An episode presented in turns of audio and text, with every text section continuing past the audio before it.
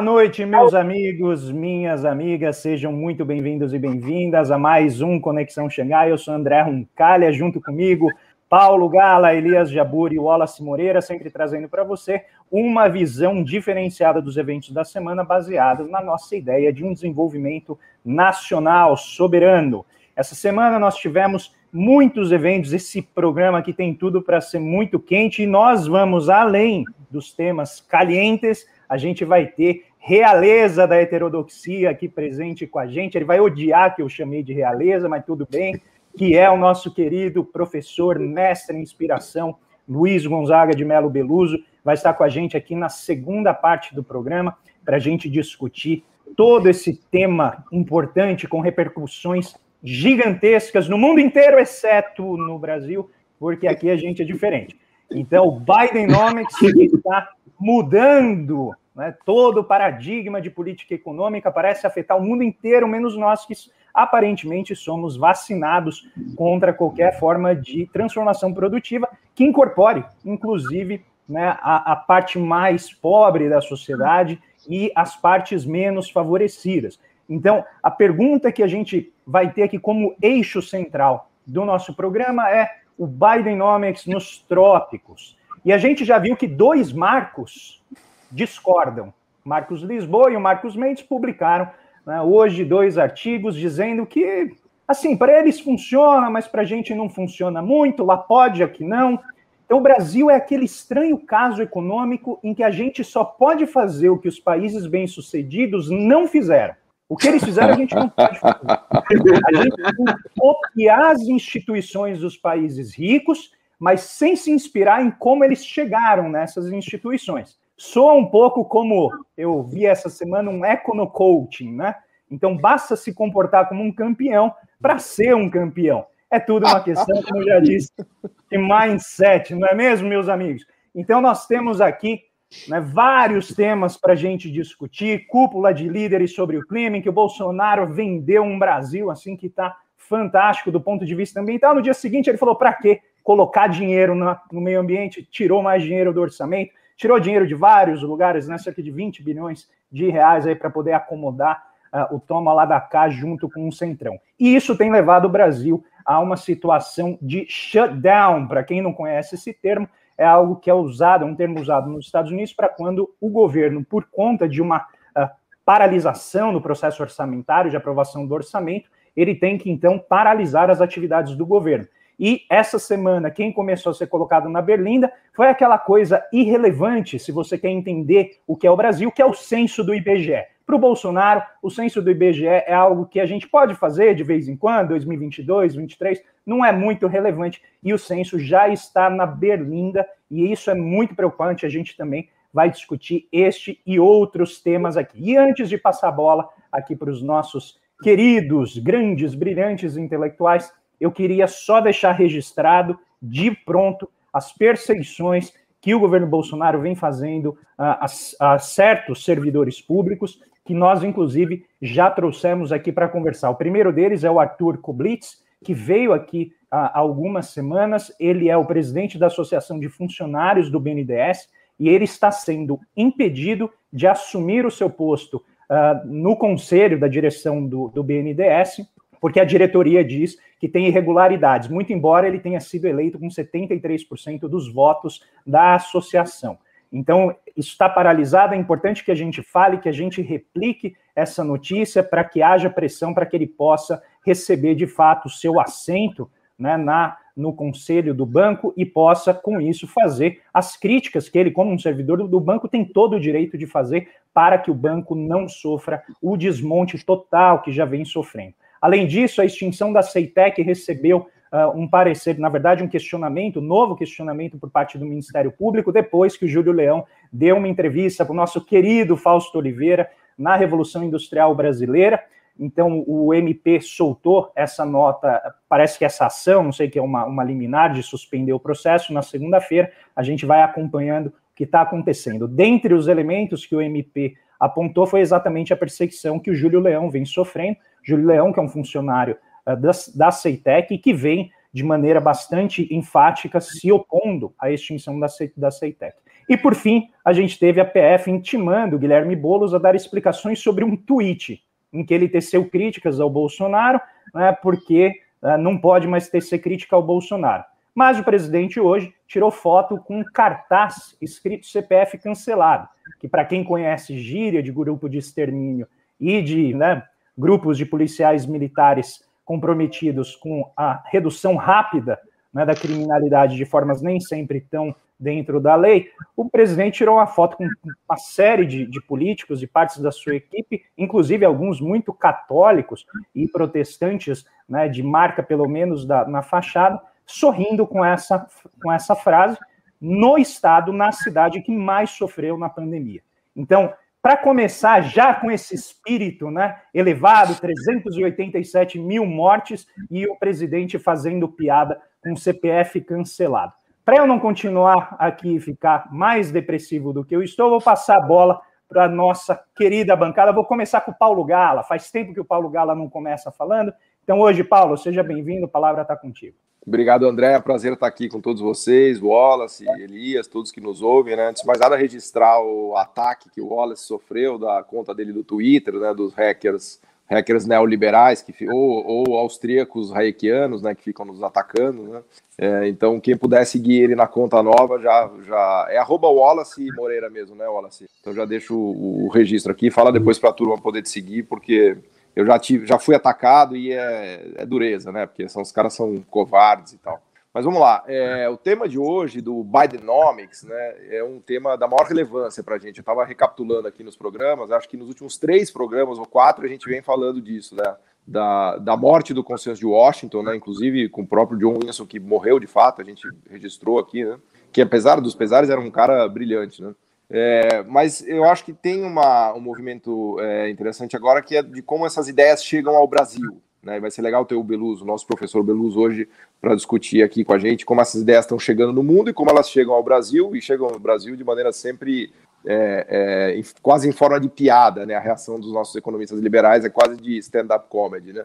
Mas eu já comento isso. Antes de mais nada, acho que vale recapitular um pouco é, o, o que nos trouxe aqui, né? Em outro programa eu comentei da ideia dos três cavaleiros do Apocalipse que mataram o neoliberalismo, né? Se vocês se lembrarem, eu dizia que, na minha visão, esses três cavaleiros do Apocalipse são a crise de 2008, a ascensão da China e a pandemia do Covid. Né? Foram três golpes mortais nas ideias é, neoliberais que fizeram com que, inclusive, elas ganhassem corpo e terreno uh, na Europa e nos Estados Unidos. Na verdade, a gente sabe que o desenvolvimento europeu e americano sempre se deveu a ideias desenvolvimentistas de combinação de Estado e mercado, né? como a gente vê na Ásia e na China hoje em dia. Claro que com suas variantes, mas foram essas ideias que tornaram os Estados Unidos rico, a Inglaterra rica, a França rica, só que eles tinham meio que esquecido disso e entraram numa onda neoliberal com a Thatcher e com o Reagan, e agora, passados 20, 30 anos, eles descobriram que foi uma curva completamente errada que eles tomaram, e estão apanhando da Ásia, né? Por isso que o Cavaleiro do Apocalipse, aqui representado pelo Elias, que é a China, é fundamental, porque isso obrigou o Ocidente a rever suas políticas, né? Então, o Bidenomics, a gente brincou que o Bidenomics ressuscitou o Keynes, né? E acabou com o velho consenso de Washington, e agora muita gente tem chamado de um novo consenso de Washington, mas nada mais é do que o velho New Deal, né? O Bidenomics nada mais é do que o velho New Deal, e é a resposta que o mundo rico está dando a esses três cavaleiros do apocalipse, né, que estão virando a chave de ideias neoliberais para ideias é, desenvolvimentistas, né, na falta de uma palavra melhor, vou usar essa palavra. Né? Então, esse é um movimento que a gente vê no mundo, que a gente vê na Ásia. E uma coisa interessante é que, primeiro, os nossos ortodoxos liberais ficaram meio torcendo o nariz, não, não veja bem, não é, não é isso e tal. Quando o mundo inteiro abraçou essas ideias, os nossos ortodoxos liberais falaram: bom, agora acho que não dá mais para dizer que nada mudou, né? Quando toda a Ásia vem praticando, toda a Europa, todo os Estados Unidos mudou para esse registro, eles resolveram reconhecer que essas ideias têm algum valor, ou talvez tenham alguma relevância. E aí, é, a absorção dessas ideias aqui no Brasil é engraçada, porque tem um grupo de economistas mais ortodoxos e liberais que estão falando: nossa, tá todo mundo fazendo tudo errado. A Ásia está fazendo tudo errado, os Estados Unidos estão tá fazendo tudo errado, a Europa está fazendo tudo errado. Eles estão fazendo igual a Dilma fez, vai dar tudo errado. Né? Essa é uma primeira leitura, assim, de que realmente o mundo inteiro está errado e eles estão certos. Né? Agora, a segunda crítica eu acho mais hilária, porque me faz lembrar, Wallace, do, do, da leitura que, o, que, os, que os economistas mais ortodoxos e a própria Ásia e a própria Banco Mundial fazia da Ásia, do sucesso asiático, né? Porque num primeiro momento eles vieram com aquela pataquada de que a Ásia foi liberal, que foi o liberalismo que desenvolveu a Coreia do Sul, que foi, foram as medidas liberais de Taiwan, foi a, a, a China abraçando o, liber, o, liberalismo que desenvolveu, que é uma coisa ridícula, assim, um completo ignorante, como diria Alice Armsden, o conhecimento desses caras de, de desenvolvimento asiático é uma nota de pé de página mal escrita ainda, completamente é, é, inútil, se tanto, né?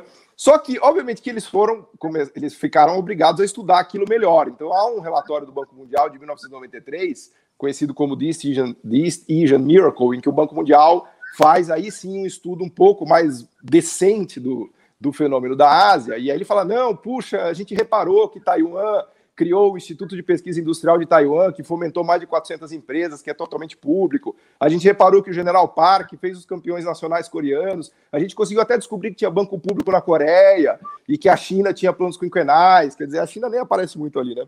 Bom, naquele ridículo que a gente já conhece do Banco Mundial. Só que eu estou destacando isso para falar o seguinte: aí eles deram o próximo passo. Qual foi o próximo passo deles? Falaram, bom, é verdade que a Ásia fez isso, e vamos ter que admitir né, que foram essas políticas que desenvolveram a Ásia. Mas vocês da África e da América Latina, pelo amor de Deus, não tentem fazer isso em casa. Sabe quando você vê aquela brincadeira do mágico que cospe fogo, faz o malabarismo, ele termina a coisa falando: Don't try this at home. Não tentem fazer isso em casa, porque vocês vão se queimar e tal. Então a conclusão do Banco, do Banco Mundial na época falou: olha, não, realmente os asiáticos fizeram, mas é porque eles são caras sobrenaturais, eles têm uma burocracia muito competente, são caras incorruptíveis, não gostam de consumir, só sabem poupar. Então, como eles são esses seres de outro planeta, eles lá a política industrial deu certo, porque eles são seres de outro planeta, né? Mas vocês da América Latina não tentem fazer isso. Vocês do Brasil, da África, pelo amor de Deus, sigam o consenso de Washington. Essa é a conclusão do East Asian Miracle, que é o relatório do Banco Mundial de 1993, que é patético, assim. É patético, eu recomendo que vocês venham, que vocês leiam esse relatório. Mas por que eu digo isso? Porque hoje a reação dos nossos economistas ortodoxos liberais é exatamente a mesma coisa, né? Do segundo grupo. Falar, ah, não, realmente, o Bidenomics, eu percebi, tem ali política industrial, tem política de desenvolvimento tecnológico, eles vão botar dinheiro para fazer semicondutores, a Intel vai, vai fazer reshoring, vai construir fábrica nos Estados Unidos. Puta, que legal esse Bidenomics, hein? Legal essas ideias. Mas não tentem isso no Brasil, pelo amor de Deus. Don't try this at home. Você vai se queimar. Meu Deus do céu, isso é coisa para adulto fazer, não para gente aqui que é criança e tal, né?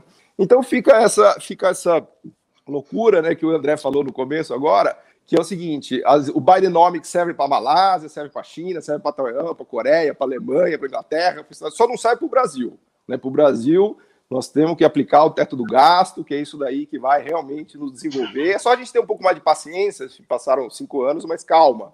Né? A destruição do governo do PT foi tão gigantesca que a gente vai precisar de 25 anos de teto do gasto para finalmente a gente conseguir uh, se desenvolver. Né? Então, eu queria só destacar como chega isso no Brasil, depois a gente vai, obviamente, conversar com o Beluso, mas destacar que as leituras são duas, né? Do tipo, puto, o mundo inteiro está fazendo tudo errado, né? China, Estados Unidos, França, Europa, eles não sabem o que fazem nós aqui, economistas ortodoxos liberais do Brasil, que realmente conhecemos economia, a gente sabe o que deve ser feito, essa é a primeira reação. E a segunda reação, não, calma. No Brasil não pode fazer nada disso. O Brasil só pode fazer teto do gasto e se tentar fazer qualquer coisa vai se queimar, vai, vai dar tudo errado. Então, eu queria dar as, a, o boa noite a todos aqui com essas ideias sobre o Bidenomics chegando no Brasil.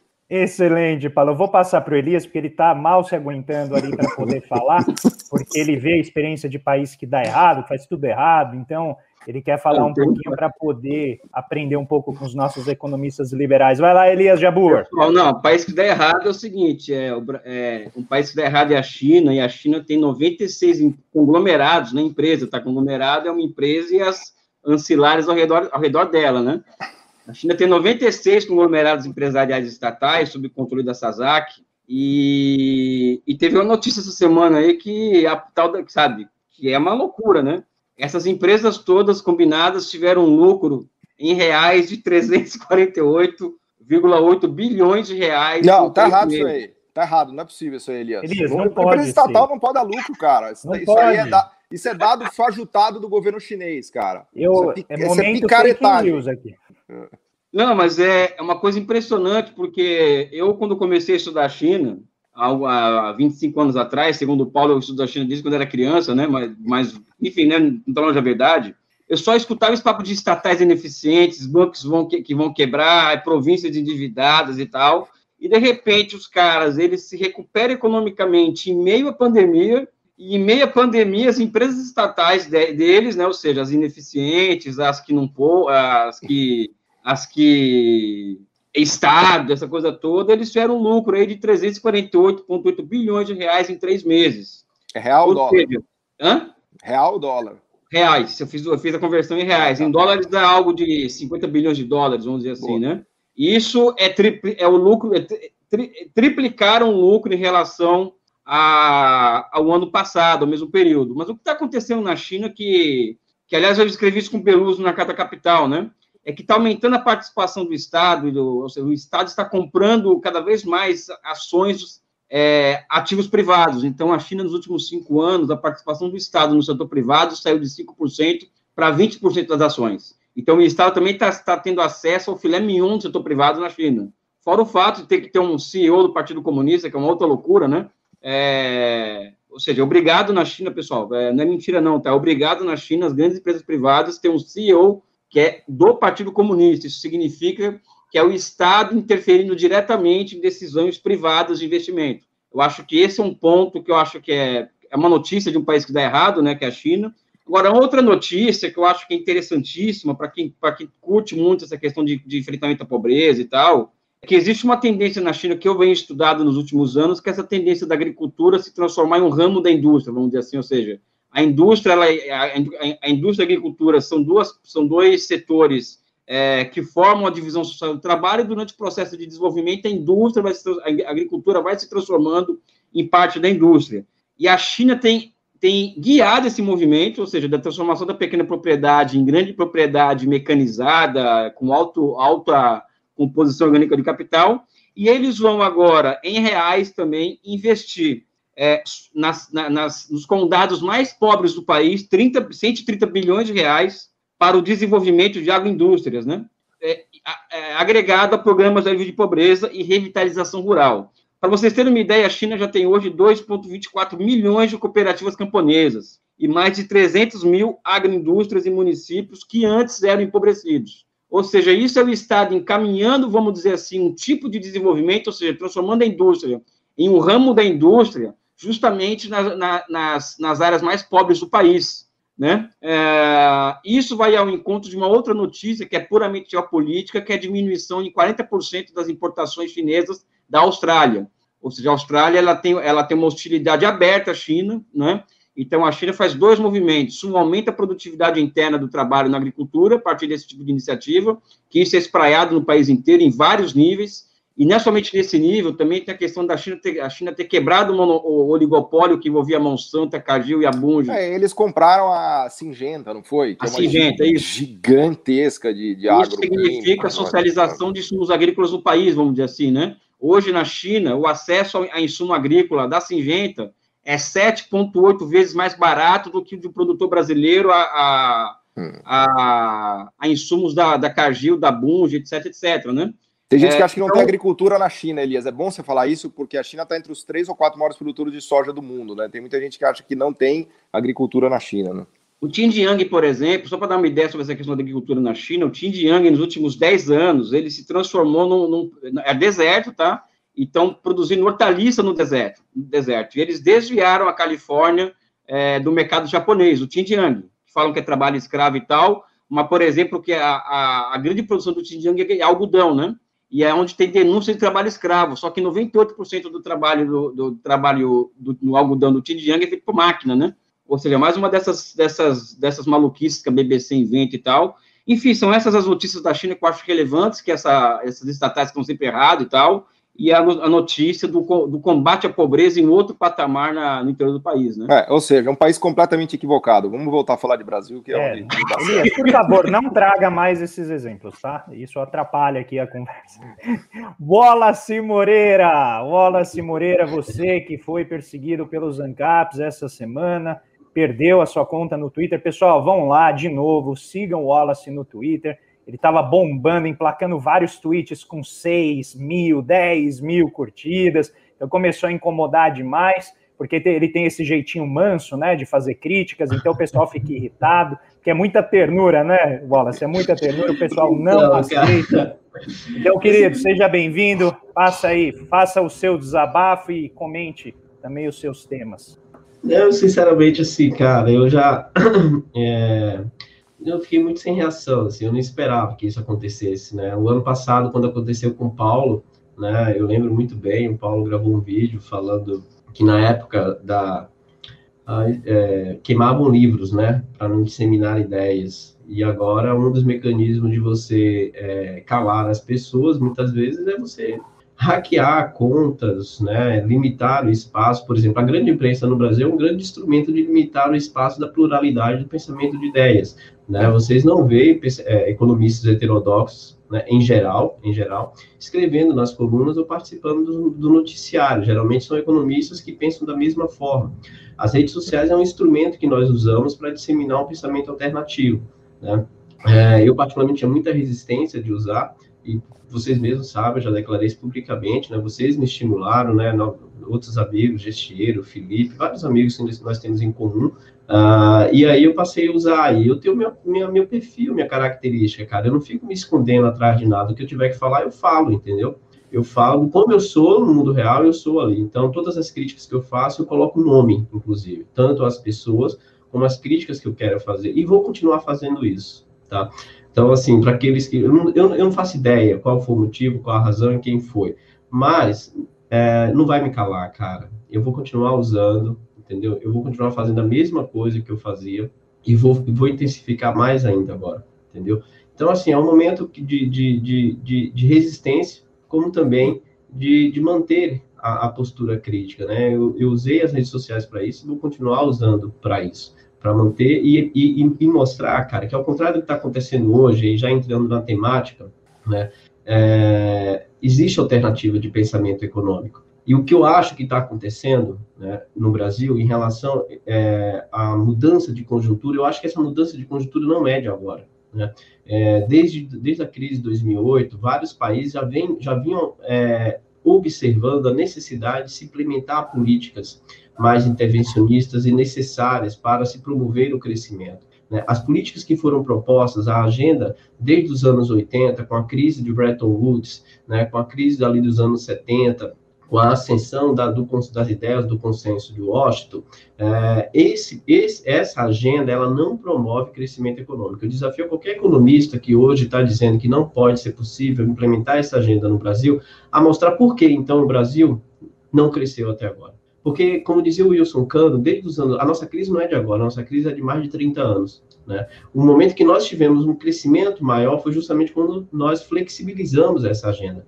Então, a, a, pergunta que eu coloco para aqueles que defendem a continuidade dessa agenda é: então, por que, que o Brasil não cresceu até agora? A resposta vai ser sempre a mesma. É porque não, fiz, não fez as reformas necessárias, ou quando fez, não fez o suficiente. Sempre é isso. Né? Eles sempre criticam, dizendo que nós não usamos da racionalidade para apresentar uma proposta alternativa. E qual é a racionalidade nessa proposta alternativa que eles ou vocês apresentam? As reformas? Mais reformas? Menos, mais cortes de gastos? Tirar mais a sociedade do orçamento público, porque é isso que o teto de gastos faz, é isso que a reforma trabalhista faz, é isso que a reforma da Previdência faz, a autonomia do Banco Central, eu não sei se vocês já pararam para pensar, mas agora o presidente do Banco Central foi nomeado, então o próximo presidente que ganhar a eleição, se não for o Bolsonaro no próximo ano, terá um presidente do Banco Central lá já, que pode estar completamente deslocado de uma agenda econômica que ganhou a eleição. Né? Então, a gente a está falando de fatos empíricos e históricos. E você pode manipular o modelo que você quiser para explicar, mas essa agenda, o fato é que, historicamente, desde o início dos anos 90, o Brasil está afundando, a América Latina está afundando com essa agenda. E, enquanto isso, os países asiáticos, eles voaram. Os países asiáticos estão na fronteira tecnológica. E o próprio Fundo Monetário Internacional, por isso que eu estou falando que esse, é, esse reconhecimento não vem de agora. O problema é que, primeiro, existe um complexo de vira-lata muito grande nesses economistas no Brasil de achar bonito tudo que se faz lá fora e aqui dentro não. Todos eles. Né? Inclusive citam até autores heterodoxos, como, por exemplo, o Danny Roderick. Acha lindo os escritos do Danny Roderick. Acha lindo citar o, o, o Danny Roderick nas suas colunas. Mas, ao mesmo tempo, eu, eu, eu ou distorce de forma desonesta, ou não entendeu o que o Danny Roderick escreve. Porque o próprio Danny Roderick é um dos maiores defensores de mostrar que a Ásia seguiu uma outra agenda. Né? E o próprio Fundo Monetário Internacional reconhecendo. Que o Biden está reconhecendo hoje né, é o que o Trump, de uma outra forma, reconheceu que era necessário fortalecer cadeias produtivas internas. É que o Japão também está revendo a sua política para se defender mais, é o que a Coreia está fazendo. Todos os países, eles estão tomando agora à frente de puxar o investimento público para alavancar o investimento em inovação. A perspectiva do que o Paulo falou lá no início, do New Deal, a diferença é que agora esse New Deal está extremamente associado a um potencial de inovação brutal por causa da nova fronteira tecnológica. Não se pode mais pensar a política industrial desvinculada da capacidade de inovação. Então, pensar em política industrial hoje necessariamente é pensar na inovação. E esses países, esses governos estão fazendo isso. E aí, meu caro, vocês podem. E, eu até comentei no meu tweet antigo, né, que foi hackeado. É, cada vez que cada vez que vocês tentam explicar de que no Brasil não pode, só fica mais claro o tamanho do seu complexo de vira-lata. Só isso. Eu acho que, em homenagem ao Wallace, por tudo que ele passou, essa serenidade toda, gente, foi como uma bomba de hidrogênio. Vocês sentiram? É bem calminho, assim, faz pouco barulho, mas é, é tipo o mesmo... Isso é que me deixa mais puto da vida irritado. É esse papel que essas pessoas que vivem dentro de um complexo de vira-lata e aí, quando fala de sabe matar, cara, ele começa a ficar um pouco irritado e perder a razão das coisas.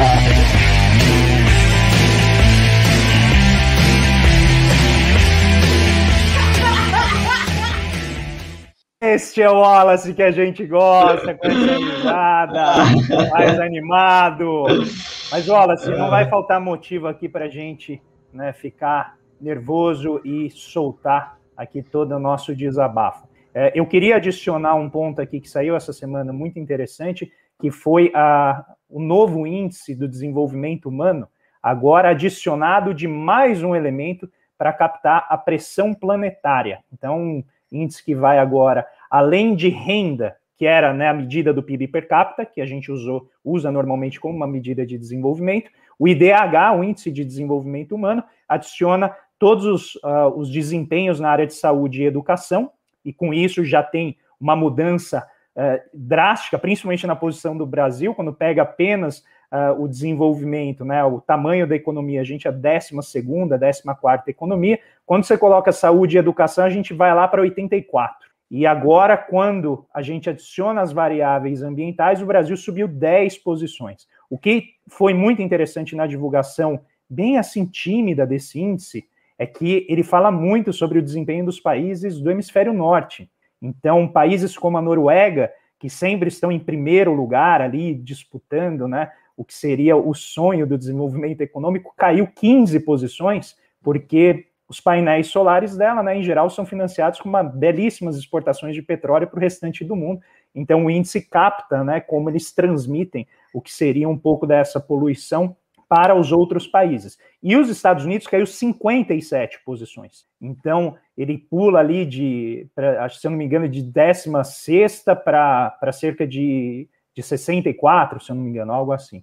E o Brasil, então, nesse ponto, ficou um pouco mais próximo desse índice. A gente sabe que esses índices eles são problemáticos, sempre tem limitações, mas é interessante porque muda um pouco a forma da gente discutir desenvolvimento porque isso coloca principalmente vários países da América Latina em posições muito melhores do que eles estavam antes, e como a nova agenda é ambiental, isso então abre outras perspectivas, e eu não estou aqui dizendo que o Brasil é um grande exemplo de proteção ambiental, até porque se a gente vir o que vem sendo feito nos últimos dois anos, a gente não tem absolutamente nada a comemorar.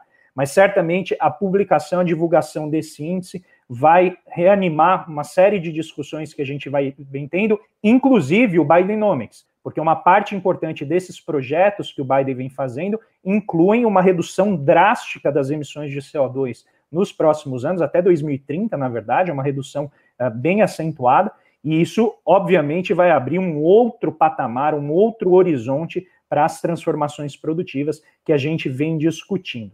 Então, eu queria agora voltar a palavra para a gente discutir aqui um tema que apareceu essa semana que eu achei bem interessante, que foi exatamente as reações desses economistas ao Bidenomics, para a gente já aquecer aqui para a chegada daqui a pouco do Beluso.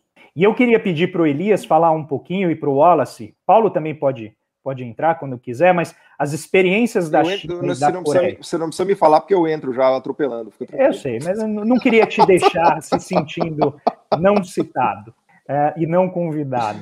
Obrigado. Mas a gente vê essa discussão do aspecto fiscal aqui no Brasil de uma maneira, parece que é um cinturão, né? É um, literalmente é uma camisa de força. Se a gente voltar nos anos 80 e 90, a gente tinha até a expressão de camisa de força de ouro, né? Que chegava a utilizar como uma forma do, do consenso de Washington manter os países ali bem comportadinhos. Nunca imaginei que né, você é verdade, bem lembrado. uma imagem como essa, né, de uma camisa de força como uma base para você angariar reputação econômica internacional. E o Brasil parece que tem esse complexo de camisa de força de ouro. Parece que ele está sempre com medo de desagradar os investidores institucionais, esquecendo que a gente acumulou 350 bilhões de reservas, e hoje o Samuel Pessoa reconheceu isso. Ele reconheceu que a grande contribuição do PT ao Brasil foi criar essas reservas que hoje protegem né, sobremaneira o país, inclusive melhora a condição do patrimônio do Estado quando tem desvalorização cambial. Só que mesmo assim, o dogmatismo fiscalista, ele sempre está ali à espreita, esperando o um momento para dizer, não, a gente não pode se desenvolver. Eu queria chamar o Elias, o Wallace e o Paulo para a gente começar essa discussão em torno de como que o Bidenomics pode nos inspirar, né, no sentido, e também junto com as experiências de outros países, a gente começar a ver um futuro diferente. Elias, acionando o seu microfone, Elias. Pessoal, é, eu não quero pegar o navio e virar ao contrário, como parece naquele desenho, né? Mas eu, eu... Lembra que o Elias é fã, ele é fã do Biden, é importante lembrar disso, tá? Ele é um dos grandes fãs do Biden. Ele também Sim, acha que o Biden é um grande estadista, que nem não, o Reagan. Depende, né? O Reagan foi um estadista porque ele, ele, ele marcou um não tempo, começa, positivo ou negativamente, positivo ou negativamente, mas essa é uma outra discussão. Pessoal, eu sou muito desconfiado ainda. Eu acredito que para os nossos fins desenvolvimentistas, é, o Biden é, tomar essas medidas, ou seja, anunciar essas medidas, colocar dinheiro em, em circulação, elevar salário, fortalecer sindicatos oficialmente falando, ele, ele propagandeia a favor de sindicatos. Para fins de propaganda desenvolvimentista, eu acho espetacular isso. É uma porrada na cara da geral isso aí. Agora, eu ainda sou desconfiado se isso vai acontecer ou não, de fato. Uhum. Esse é o meu problema particular. Não é, eu, sou, eu em matéria de Estados Unidos, eu só acredito vendo pelo seguinte: se ele fizer o que ele está prometendo fazer, ipsis literis, significa uma mudança de formas de funcionamento do capitalismo norte-americano que nós não víamos. Ou seja, é uma mudança no capitalismo, ou seja, vou além, é uma mudança no padrão de acumulação capitalista no mundo, ou seja, não é qualquer coisa isso né? Ou seja, eu acho que eles podem fazer isso, eles têm as condições institucionais para fazerem isso. Agora, não sei se, eu não sei ainda se, do ponto de vista do, do, do acúmulo de forças internas, eles serão capazes de fazer isso, né? Com relação a, a, aos nossos economistas, pessoal, eu acho que tem que haver um estudo sociológico do que aconteceu no Brasil na, na, na década de 90, sabe? Porque é inacreditável que eles conseguem, eles conseguem é, a subverter a verdade de tal forma que sabe? Por exemplo, a questão da China, né? É, nós temos que reconhecer que o pensamento neoclássico eles têm uma um, eles têm um poder do empírico muito forte, ou seja, é uma coisa muito forte empírico, né? E eles acabam ganhando corações e mentes por conta dessa, dessa ideia de que eles trabalham com os dados, com o empírico, vocês fazem poesia, porque eles herdam aquela noção kantiana de que ciência é matemática e física, o resto não é ciência. Eles são herdeiros dessa tradição filosófica, né? É, por exemplo, o caso chinês, eles têm uma resposta na ponta da língua para gente. Eles pouparam muito. Aí quando você vai ver os dados de, de poupança na China, é isso. A China é o país que tem a maior poupança interna, o maior, o maior, o maior índice de poupança interna do mundo, não é? Só que aí, até aí, você explicar para uma pessoa que poupança é função da renda, que por sua vez é função do investimento, pessoal, é um trabalho muito grande. Porque o senso comum em torno de que a poupança precede investimento é algo que até nós mesmos muitas vezes falamos em poupança. Eu acho de forma radical, eu falo, Paulo, que poupança é um termo que tinha que ser até proibido entre nós falar uma coisa dessa, porque poupança não serve para nada. Não, eu acho que poupança. É verdade, estou de acordo. Sabe, não serve para nada poupança, sabe? Não, é uma variável assim que. Não, é que pra, é, o problema é que individualmente serve para você poupar e tentar sair do buraco. Agora, para estudar ah, macroeconomia e entender economia, é um termo que só atrapalha, porque ele inverte todo o mecanismo de funcionamento econômico, né? Então ele, não, ele te impede de entender como a economia funciona. Então eu estou de acordo com você. Não, e a outra coisa que eu queria trazer pra, para a discussão que envolve o Biden, que é a agenda do Green New Deal, que essa semana me deu trabalho de estudar. Né? Pessoal, isso é uma brincadeira, porque isso envolve a financiarização da, da terra, por exemplo, na Amazônia. Ou seja, a agenda do Green New Deal do Biden para o mundo significa transformar a terra, a Amazônia, em um ativo financeiro. Temos que tomar cuidado com, essa, com esse tipo de coisa. Eu sei que eu estou na contramão de todo mundo aqui e tal. Eu fiz um post no Twitter, no Twitter esses dias. Green New Deal quem faz é a República Popular da China, de fato, que é a mudança de padrão, de padrão energético da sua indústria, tentativa de, de padrão de, de energético é, em tudo. Em outras palavras, por exemplo, agora, que é uma outra notícia que eu ia trazer agora, ou seja, está aumentando o número de minas inteligentes na China, de carvão, sabe? Isso, isso por exemplo, fez com que nos últimos cinco anos diminuísse as mortes de trabalhadores em minas de carvão em mais de mil por cento, né? Ou seja, eu acho que existem transformações que se. Que, primeiro, o Green New Deal eu acho que é uma coisa que tem que ser melhor estudado. Do que eu estudei, é isso que o Bolsonaro fez, ofereceu a Amazônia para os caras, para eles fazerem negócio com a Amazônia. Enfim, eu acho que é, é, é complicado claro. tudo isso. É, tem interesse, do, tem a coisa dos interesses do petróleo, né, Elias? Que é uma bela prova para o Biden, porque ia ser você levar adiante o, Green New Deal é se colocar, de, certa forma, contrário aos interesses do petróleo, por exemplo. Porque nos Estados Unidos, então, a gente sabe que Eu queria ver muito, eles fazerem né? o Green New Deal à moda chinesa, entendeu? Essa que é a questão. O Green New é. Deal que eles estão propondo é financiarização da terra, entendeu? Vamos tomar cuidado com isso. Hum. Sabe? O que eles estão propondo enquanto New, Green New Deal? Democratas e republicanos. Agora, o que os chineses fazem é Green New Deal de fato, que nos interessa estudar, uhum. etc, etc. Eu vejo assim, André, não sei se eu atrapalhei alguma coisa, se eu. Você, se eu... você nunca atrapalha, Elias. Eu, eu sou apenas desconfiado de, do que vem do Ainda bem, Unidos. graças a Deus, cara, que a gente tem essa voz dissonante aqui para nos alertar, porque sem dúvida que. Elias, você é, só tem atrapalha. Muito wishful thinking, né? Isso, quem tem religião com fantasias, entendeu? Então você aqui desmonta essa, traz um contraponto inteligente que faz a gente refletir, e eu quero chamar o Wallace Moreira, hoje ele tá calmo, ele tomou dois litros de maracujina antes de entrar. Ele tirou o barril Deixa eu falar uma coisa pra vocês. Quando eu tô com muita raiva, cara, eu fico calado. Porque se eu falar, velho, aí eu fico distante, cara, fico isolado. Porque quando eu tô com raiva, cara, eu saio, eu saio dando todo mundo, entendeu? Então, eu, geralmente... verdade, eu inclusive, verdade, não vou falar do Salim Matar hoje.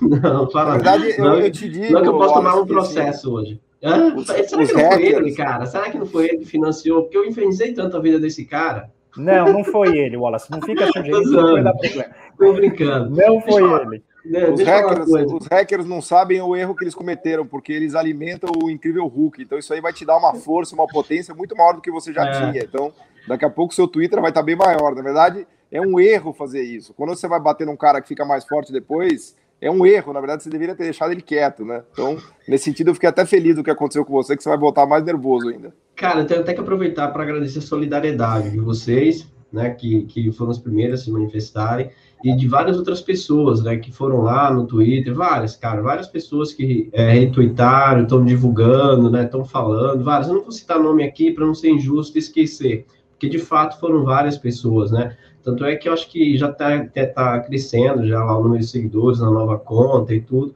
Então eu agradeço pela generosidade, né, cara? Muito, é muito bacana você ver a generosidade das pessoas, né? E, principalmente num ambiente, num, num cenário, né, que a gente vê tanta coisa ruim, cara. E quando a gente vê pessoas generosas, isso alimenta muito a nossa alma, né? Agora, em relação à questão é, é, fiscal, cara, eu tenho, eu, tenho, eu tenho uma coisa que me incomoda muito no debate sobre política fiscal no Brasil, é porque é, é um debate centrado nas despesas. Né? Ninguém vê a questão da política fiscal numa perspectiva das receitas. Porque quando você fala assim, olha, vamos ampliar o investimento para alavancar o crescimento, aí, aí, aí vem, vem a mesma falar, ah, mas vai, vai, vai aumentar os gastos. Mas lembrem que quando o governo aumenta os gastos, ele estimula a demanda agregada, promovendo o crescimento para gerar receita. Você vai ter receita futura. A ideia de você alavancar ou promover um processo de intervenção, veja, de intervenção da política pública para alavancar o crescimento é justamente uma perspectiva de melhorar as contas públicas. Se você, se a gente pegar a experiência do período recente dos governos Lula, né, que nós tivemos uma relação PIB dívida menor, de que chegou a 36, 37%, foi justamente combinando um processo de crescimento econômico com um ajuste fiscal. Foi o crescimento econômico que eu queria? Não. Eu também pensei em um crescimento mais robusto, principalmente com uma conjuntura internacional mais favorável. Mas, claramente, a correlação entre dívida PIB, ela melhorou, ela melhorou por causa do crescimento econômico, acompanhado de um processo de política fiscal que deu para uh, uh, alinhar né, a dinâmica de crescimento, de crescer a, a, o investimento, até que a taxa de investimento como proporção do PIB bateu 20%, quase 21%. Foi, um, foi o máximo em 20 anos, quando o investimento público foi no máximo, o privado também foi no máximo. Agora estão os dois no mínimo, né? Não é isso? Então, veja, e, e isso com políticas, nós, nós, tivemos, cara, políticas industriais, políticas de inovação, política de valorização de salário mínimo, crescimento econômico. Veja, com, com erros, com acertos, a gente pode discutir tudo isso aqui. Mas, indubitavelmente, cara, é, a gente tem que pensar a política fiscal numa perspectiva também da receita. E, e, veja, essa semana saiu um relatório do Fundo Monetário Internacional, acho que foi terça-feira, terça-feira pela manhã, falando, dando a receita do, da retomada do crescimento econômico, é aumento do déficit para in, intervenção das políticas públicas e ampliar a escala de vacinação. É óbvio que ninguém defende déficit ad eterno, ninguém aqui defende déficit ad eterno. Né? O, o, mas pensar numa política fiscal, uma política macroeconômica de acordo com a conjuntura é impensável. Para mim não entra na minha cabeça, cara, tem que ser muito, muito alienado, muito idiota, desculpa, muito idiota, ficar defendendo ajuste fiscal de um país com a taxa de desemprego de 20%, cara, não dá. Você tem pessoas. Saiu o estudo da Luísa Nassif, da, da. Eu esqueci agora para não ser injusto o nome das outras autoras do, do, do, do, do trabalho da USP né? Mostrando o número de pessoas que está entrando na pobreza, na miséria, na fome, por causa da redução do auxílio, a redução, a abrangência do auxílio e o valor do auxílio. Mas, olha, só para deixar o número, são 116 milhões de pessoas, é mais da Ótimo, metade André. do país. Entendeu? Então, assim, você está colocando milhões de pessoas, esses caras estão falando em ajuste fiscal, preocupado com ajuste fiscal. A gente pode fazer o ajuste fiscal incorporando essas pessoas no consumo, no mercado, estimulando o crescimento econômico. É, é isso que a gente tem que pensar. Entendeu? É pensar que você tem milhões e milhões de pessoas passando fome, cara, enquanto isso as pessoas romantizando usar é, é, é carvão, usar, cozinhar no, no, na, na, na, em fogueira. Fogo a lenha. Fogo, a lenha. lenha, entendeu, cara? Ignorando que isso é, isso é, um, um, um, é sintomático da gravidade da crise econômica. As pessoas não têm dinheiro para comprar gás, as pessoas estão desempregadas, não têm dinheiro nem para comer. Teve uma, eu, eu coloquei isso uma vez, a pessoa falou assim: ainda reze para ter o que comer, para poder cozinhar. Ainda tem isso, cara. E, e, os caras ficam falando de política fiscal apenas na dimensão dos cortes, cortes, e sempre é cortes nos gastos correntes, onde de fato atinge a sociedade. Na pesquisa, quero lembrar aqui, quero lembrar aqui a reportagem da USP, que saiu essa semana, mostrando que só 13% das bolsas de pesquisas foram liberadas. Além de tudo, veja, no momento que nós estamos discutindo uma nova fronteira tecnológica, um novo avanço, onde o mundo está preocupado. Tem, ó, deixa eu, tem uma coisa hoje que saiu na notícia no, no, no nos jornais da Coreia: o governo coreano criou uma comissão de vários técnicos para pensar em estratégias para avançar na indústria de semicondutores, porque eles estão vendo, eles estão vendo a gravidade que é você não avançar mais ainda na capacidade de oferta interna. Os caras criaram uma comissão, meu caro, com todas as grandes empresas Chaibos, com representantes de universidades, pesquisadores, para pensar uma estratégia de acelerar o processo de internalização de fabricação de semicondutores. E a gente está falando de um país que já tem hum. empresas fabricantes de semicondutores, a Hynix e a Samsung. Os caras estão querendo ampliar, porque a indústria automobilística está reduzindo o seu nível de atividade por causa da falta de insumos. E aí você pega né, uma seara de economistas no Brasil que encontra espaço na grande imprensa para reproduzir e arrotar isso. E engraçado é que essas pessoas nunca são questionadas na grande imprensa. E aí, né, isso é racionalidade. Quando a gente defende, não pode se pensar assim, vamos pensar então no ajuste fiscal de acordo com o crescimento da receita. Pensar em estimular a demanda agregada, fazer obras públicas, investir estimular investimento para retomar o crescimento do emprego e aí sim aumentar a arrecadação e Claro. fazer os seus ajustes, cara. É isso. Por que, que ninguém discute? Por que, que esses caras ignoram a discussão em torno do ajuste fiscal através do aumento da receita? É surreal isso. Né? Eu é. sugiro muito a leitura do Riemann Minsky, já que não querem ler o Keynes, leiam, leiam o Riemann Minsky, que fala isso muito bem, estabilizando a economia instável. É. Aliás, Wallace, quando você olha o resultado fiscal brasileiro, você vê que a partir de 2015 as receitas públicas elas despencam, né? Primeiro que teve um equívoco, eu acho, da Dilma de desonerar mas você vê que a grande contribuição para o déficit brasileiro foi uma implosão de receitas tributárias. Né? Quando a economia brasileira implodiu, a arrecadação de impostos também desapareceu, porque as empresas quebraram, ninguém paga imposto, ou as que sobreviveram estão protelando, ficam pedalando o imposto, né? E bem lembrado, quer dizer, a gente esquece, né, de, de é, é, é, que o que na verdade traz riqueza é, o, é, o, é a ampliação das vendas, da receita, não é o corte de custo. Como diz o amigo meu, corte de custo não é agenda para nada. Se, se, se, o futuro da sua empresa depende de corte de custo, provavelmente ela vai quebrar, né? Porque a prosperidade depende da ampliação de vendas e de receitas. A mesma coisa se aplica para o Estado, né? O Estado, um, um Estado que arrecada mais, ele é mais tem mais força, inclusive, para ser superavitário. Né? Todo mundo critica não. Lula e Dilma, na era Lula e Dilma, eles foram. O governo foi superavitário, com superávit primário de 3, 4% ao ano durante uma década, imaginem. Né? Cara, a gente, a gente rapidinho, paulada, deixa eu só falar uma paulada. E numa paulada, a Dilma ela cortou 40% do gasto público numa paulada. Quando, por exemplo, PIB, né? quando se corta 1 ou 2% do gasto público, já é uma coisa grande, apesar do número ser pequeno, né? a proporção é grande. Ela cortou 40% numa paulada só. Do investimento né? público. É, investimento público. Cara, por que, que não cresceu? Já que reduziu ah. o Estado, reduziu o investimento, por que não teve um resultado positivo isso, né? Estamos é, esperando, estamos esperando desde 2014, estamos esperando. O argumento é sempre o mesmo. Você mantém um ajuste e a, a responsabilidade com as contas públicas, porque você altera as expectativas dos agentes. Beleza, aí não porque veja, vamos mensurar o impacto que o ajuste fiscal está gerando na atividade econômica. Eu corto os gastos, contrário à atividade econômica, e aí você vai acelerar o agravamento das contas públicas, porque você está reduzindo a receita. As pessoas não raciocinam isso, cara. Ignoram essa realidade. Meus queridos, está tudo muito bom, mas agora é hora de a gente recebê-lo, o nosso grande mestre Luiz Gonzaga Beluso. Mas, claro, antes dele entrar, eu não podia deixar de prestigiar o nosso querido Subaculino, que fez aquela fantástica vinheta para gente. Então a gente vai passá-la e, na sequência, nosso professor já vai estar com a gente.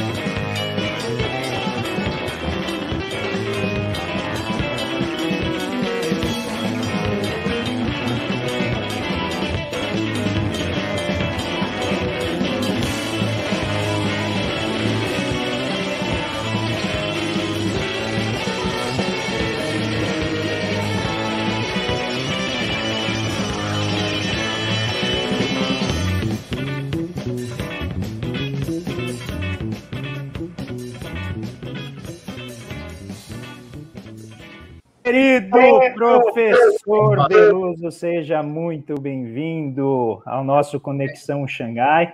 Bem todos, Wallace, Elias, tudo bom, professor? É, Paulo Gala. Tudo bom. Vocês estão se, se abeberando nas lições do, do domingo, com as matérias do Marcos Mendes. É, é alimentação de qualidade. Olha, é, o negócio está difícil, porque é, depois do Marcos Mendes, aí tivemos o nosso Samuel Pessoa fazendo continhas. Vocês viram as continhas? Eu vi as continhas. É, pois é. As continhas para fazer o cálculo da taxa neutra. Isso. Não, a taxa de, de, de juros neutros. É uma herança vixeliana, né? É uma herança vixeliana que foi foi se desdobrando e acabou o Keynes usando isso no Treatise on Money, mas depois ele abandonou rapidamente, né? Mas continuou no.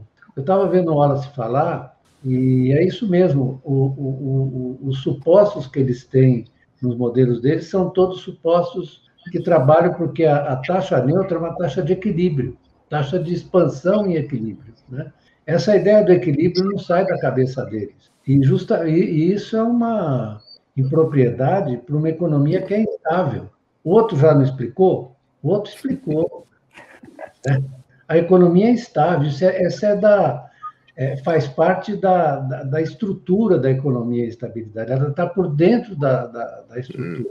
Então, se você trabalha sempre com a ideia de equilíbrio, você vai fazer sempre achar, olha, para recuperar o equilíbrio precisa cortar gasto, e aí a coisa hum. né? Então, Beluz, hoje o dia foi, foi emocionante para você. Não necessariamente emoções positivas e edificantes, mas teve fortes emoções, hein? Sim, mas eu li coisas muito interessantes então vai. essa refresca um pouco para a gente aqui. Ah, se vocês quiserem, tem é, bons artigos, tem uma revista. Eu só quero saber do que pode dar certo. Não tenho uma, tempo a perder. Tem uma revista francesa chamada Alternativa, eu não sei, eu, eu, eu, não gosto de falar negócio de francês, porque eu fui educado em francês, então, mas isso é do tempo do onça, né? pouca gente. Vocês não têm culpa, porque o sistema educacional puniu vocês. É. A gente estudava primeiro francês, depois inglês. Mas, se vocês quiserem, eu faço até. Eu estou prometendo, faz tempo, o Paulo, posso mandar para vocês todos, um, um texto do que eu traduzi, traduzi no Google, né? Mas corrigindo assim rapidamente, dá para entender perfeitamente. São muito bons, porque as histórias da política monetária e fiscal francesa no pós-guerra são espetaculares. Uhum. Porque isso estava articulado com o planejamento. Aliás, diga-se que a, essa revista Alternativa Econômica publicou uma série só sobre o, a recuperação ou a volta do planejamento. E muito bom, porque... Já, isso... Mas isso é recente agora, já pensando no Bidenomics, em todos os, últimos, os últimos episódios... Né?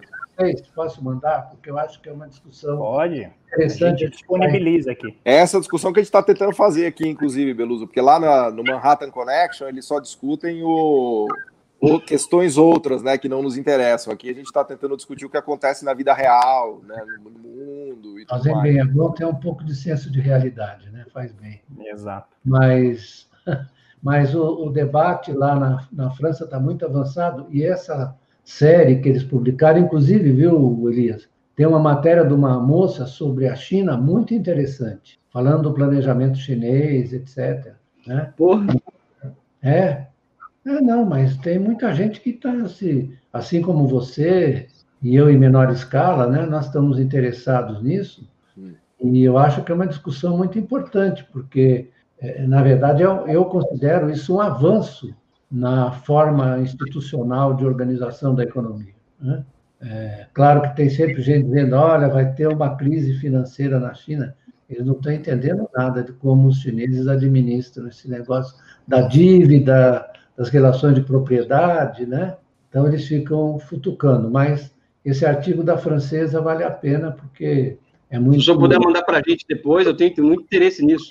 Não, eu vou mandar. Eu vou fazer o seguinte: eu prometo a vocês, sim, por uma respeito aos meus colegas mais jovens, né? Eu traduzo... nós, somos, nós somos discípulos aqui, Beluso. Respeito aos discípulos. Nada de discípulos, são meus colegas mais jovens. Eu vou traduzir no Google fica direitinho, eu dou uma olhada espanada para tirar. E aí eu mando para vocês, porque eu sei que ler uma outra língua que você não maneja é chato, né? Então eu mando. Mas, Beluso, como é que você. Assim, a gente está aqui conversando, porque nós, a gente é aprendiz de feiticeiro aqui, né? Então a gente estava falando do Bidenomics e da volta dessas ideias. Né? Eu até brinquei que o Biden, num certo sentido, ele ressuscitou o Keynes, ele botou o quadro do, do, do Roosevelt no Salão Oval, né? Ele está fazendo tudo isso daí para correr atrás do prejuízo da China, que está né, praticamente ultrapassando os Estados Unidos, né? Mas seria legal ouvir de você assim, porque assim é, é até meio engraçado, né? Você né, assistir isso agora, né? Depois de tudo que aconteceu nos 80, nos 90, de consenso de Washington, de neoliberalismo e de toda essa pataquada, e agora a gente tem que olhar para ninguém mais, ninguém menos do que os Estados Unidos pedindo desculpa para todo mundo, falar, olha, isso que a gente fez foi um puta erro, o neoliberalismo destruiu os Estados Unidos, Wall Street avançou, não produziu tecnologia porra nenhuma, e agora estamos aqui, nós americanos, honrando né, o Hamilton, honrando o Roosevelt, para ver se dá tempo ainda da gente não apanhar da Ásia, né? Enfim, mas eu queria te ouvir disso, né? Porque é, é até meio cansativo, né? E chato falar, puta, né? Puta merda, né? Agora, né? De novo, né? Mas, Como é que você vê tudo isso? Eu começo respondendo com Galileu Galilei. E por se move. As coisas se movem. É. e, e, o capitalismo também se move pelas suas estruturas sociais e políticas. Né? O que você está vendo agora é o seguinte: é claro que é, dentro do Partido Democrata, que o Partido Democrata, nos anos 90, foi o protagonista da desregulamentação financeira. Eles deram o último pontapé naquilo que sobrava da regulação. É verdade, é, foi era Clinton, né? O Citibank Act lá, tudo isso. Isso, isso. Então. É, isso foi o Clinton, né? que é amigo do nosso Fernando Henrique, não, não espanta, né? Clinton, amigo do Fernando Henrique. O Fernando Henrique citava muito Clinton. Então, então é, o, o fato é que, se você olhar toda a literatura, por exemplo, sobre distribuição de renda, desigualdade, é, participação do, do, do, dos salários, dos rendimentos dos, dos 90% da repartição, etc. Todos os dados, até o Lawrence Summers escreveu um artigo surpreendente dizendo que a evolução dos salários desde os anos 80 foi muito é, reduzida, né? o crescimento dos salários, ele atribuiu isso à perda de, de ação dos sindicatos, o que ele tem razão em boa medida, e o que o uhum. Biden está querendo resolver também é restabelecer o poder dos sindicatos. É claro que isso tá, vai ser feito numa instância. Uma coisa é você fazer lá atrás, quando você tinha aquela massa de trabalhadores nas fábricas, né? Hum. Depois isso sobreviveu à, à Segunda Guerra e foi para adiante é, no chamado Fordismo, né? É, por que, que chama Fordismo? As pessoas perguntam. Chama Fordismo porque o tal de Henry Ford uma vez deu uma declaração que queria que os salários dos trabalhadores deles fossem suficientes para comprar os carros que ele produzia. Aí virou essa expressão Fordismo. Ele tinha uma certa noção do que era demanda efetiva, né? Tô claro. Não é isso, Ola? Você tinha uma certa noção. Tinha, ou se tinha. É que aqui no Brasil eles brincam, né? Que o, que o o empresário que pede o corte de salários esquece que o trabalhador dele é o cliente dele, né? Exatamente isso que é, está falando. O, o, o, tal de Karl Marx, que o Elias gosta, aliás, todos vocês gostam, ele tem um trecho nos Grundrisse que ele. Menos o Paulo. Não, mas eu tô, já estou sob efeito do raio jaburizador, né? Já, já... Ô, Paulo, é o seguinte: esse sujeito é o maior teórico monetário entre todos. É inacreditável. Eu, eu achava que era o Keynes, mas já que você está dizendo isso, professor, não, não, não sou eu que vou duvidar, então vamos com o Marx. O Beluso falou isso, já pulou a audiência aqui, o pessoal já chegou em massa, Beluso. Continua falando que o Marx é o melhor teórico monetário que cresce. É que o Keynes copiou dele, na verdade, vamos falar a verdade. Não, o Keynes não adverte, já que nós estamos numa conversa agradável, eu vou, vou poder fazer divagações aqui. O Keynes adverte nos trabalhos preparatórios que ele vai partir da é, é, Pregnant Observation of Karl Marx. Né? Então, ele vai partir do DM dele, onde ele formulou a teoria da demanda efetiva. Né? É impressionante, o Keynes, o Keynes é uma figura admirável, porque ele é capaz de rever as ideias dele. Ele não tem apego, não tem apego, ele procura entender as coisas, então ele vai mudando as formas de, de compreensão. É mesmo, se você olhar o Marx na sua evolução também, quando ele vem lá de trás, etc., né? É, quando ele é, sobretudo, um filósofo social, né? nos manuscritos econômicos filosóficos, ele suou sangue para escrever o Capital. Não foi assim, não. Ele escreveu vários textos preparatórios, a contribuição à crítica, depois os Gundris, etc. Todo, todo pensador que, na verdade, dá uma contribuição, é capaz de rever suas próprias ideias, de, de aprofundar, de duvidar do que está falando. Né? Uhum.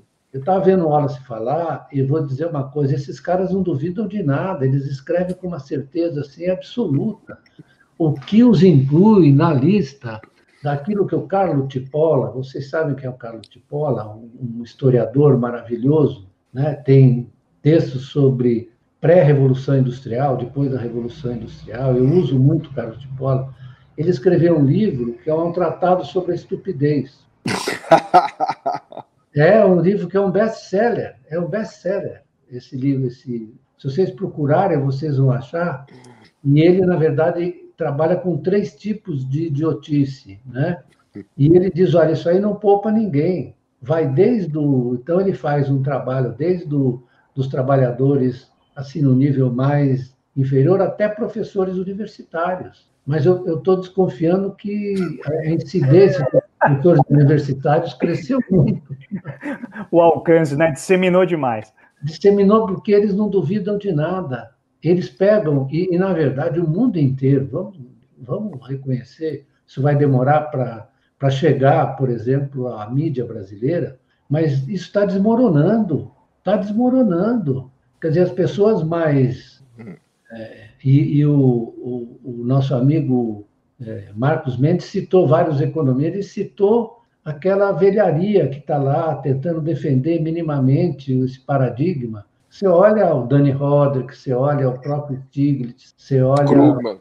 Krugman. Krugman, então, eu estou lendo um livro dele que vale a pena, que é Argumentando com os Zumbis. Você já leu? É. Economia Zumbi. Ah, vocês devem ler, vocês devem ler. Porque ele é. Ideias ele é... velhas que continuam comendo o seu cérebro, né? Muito bom isso, né? Exatamente. Erwin with Zombies, muito bom. E ele ali detona, né, vários colegas, porque ele é de detonar mesmo, né? Ele não. Você sabe que eu tive um debate. Ele não escolhe as palavras, não. É, ele e ele fez uma transição, né? É, Aliás, aquele, aquele, livro dele, A Globalização e Seus Malefícios, é a transição. Acho que representa bem a transição dele, né? Isso, exatamente, Wallace. Não, Aliás, ali é do, ali é do Stiglitz. É do Stiglitz. Esse é do Stiglitz. Não, do Krugman. Mas o Krugman escreveu um sobre a globalização em que ele estava ainda naquela etapa mais ISLM que ele tinha ali, né? Hum. Que o keynesianismo dele era meio assim. Hum. Meio McDonald's. Precário, McDonald's, isso. Mas, é, mas ele, é, e tem um, um, um, artigo de um, de um historiador e economista americano que é muito bom, chama-se Adam Tooze. Adam Tooze, eu recomendo que vocês. Professor de história, né? Professor de história. Aí, quando traz a história, fica bom. Tem um livro é. sobre economia política do fascismo. E tem um bom livro sobre a crise, e escreveu um que, que o, o último artigo dele chama-se O Gatekeeper. The Gatekeeper. O Gatekeeper era o Krugman, que a, e ele vai mostrando a transformação do Krugman. Hum. Interessante, vale a pena ler. The Gatekeeper, vocês, vocês acharam, vocês acham na, na internet, né? Mas o Krugman sofreu uma transformação, hoje ele está assim, um keynesiano raiz mesmo, né? Tá... O, o Beluso, inclusive, o Keynes ele foi criticado certa vez por mudar de ideias, né?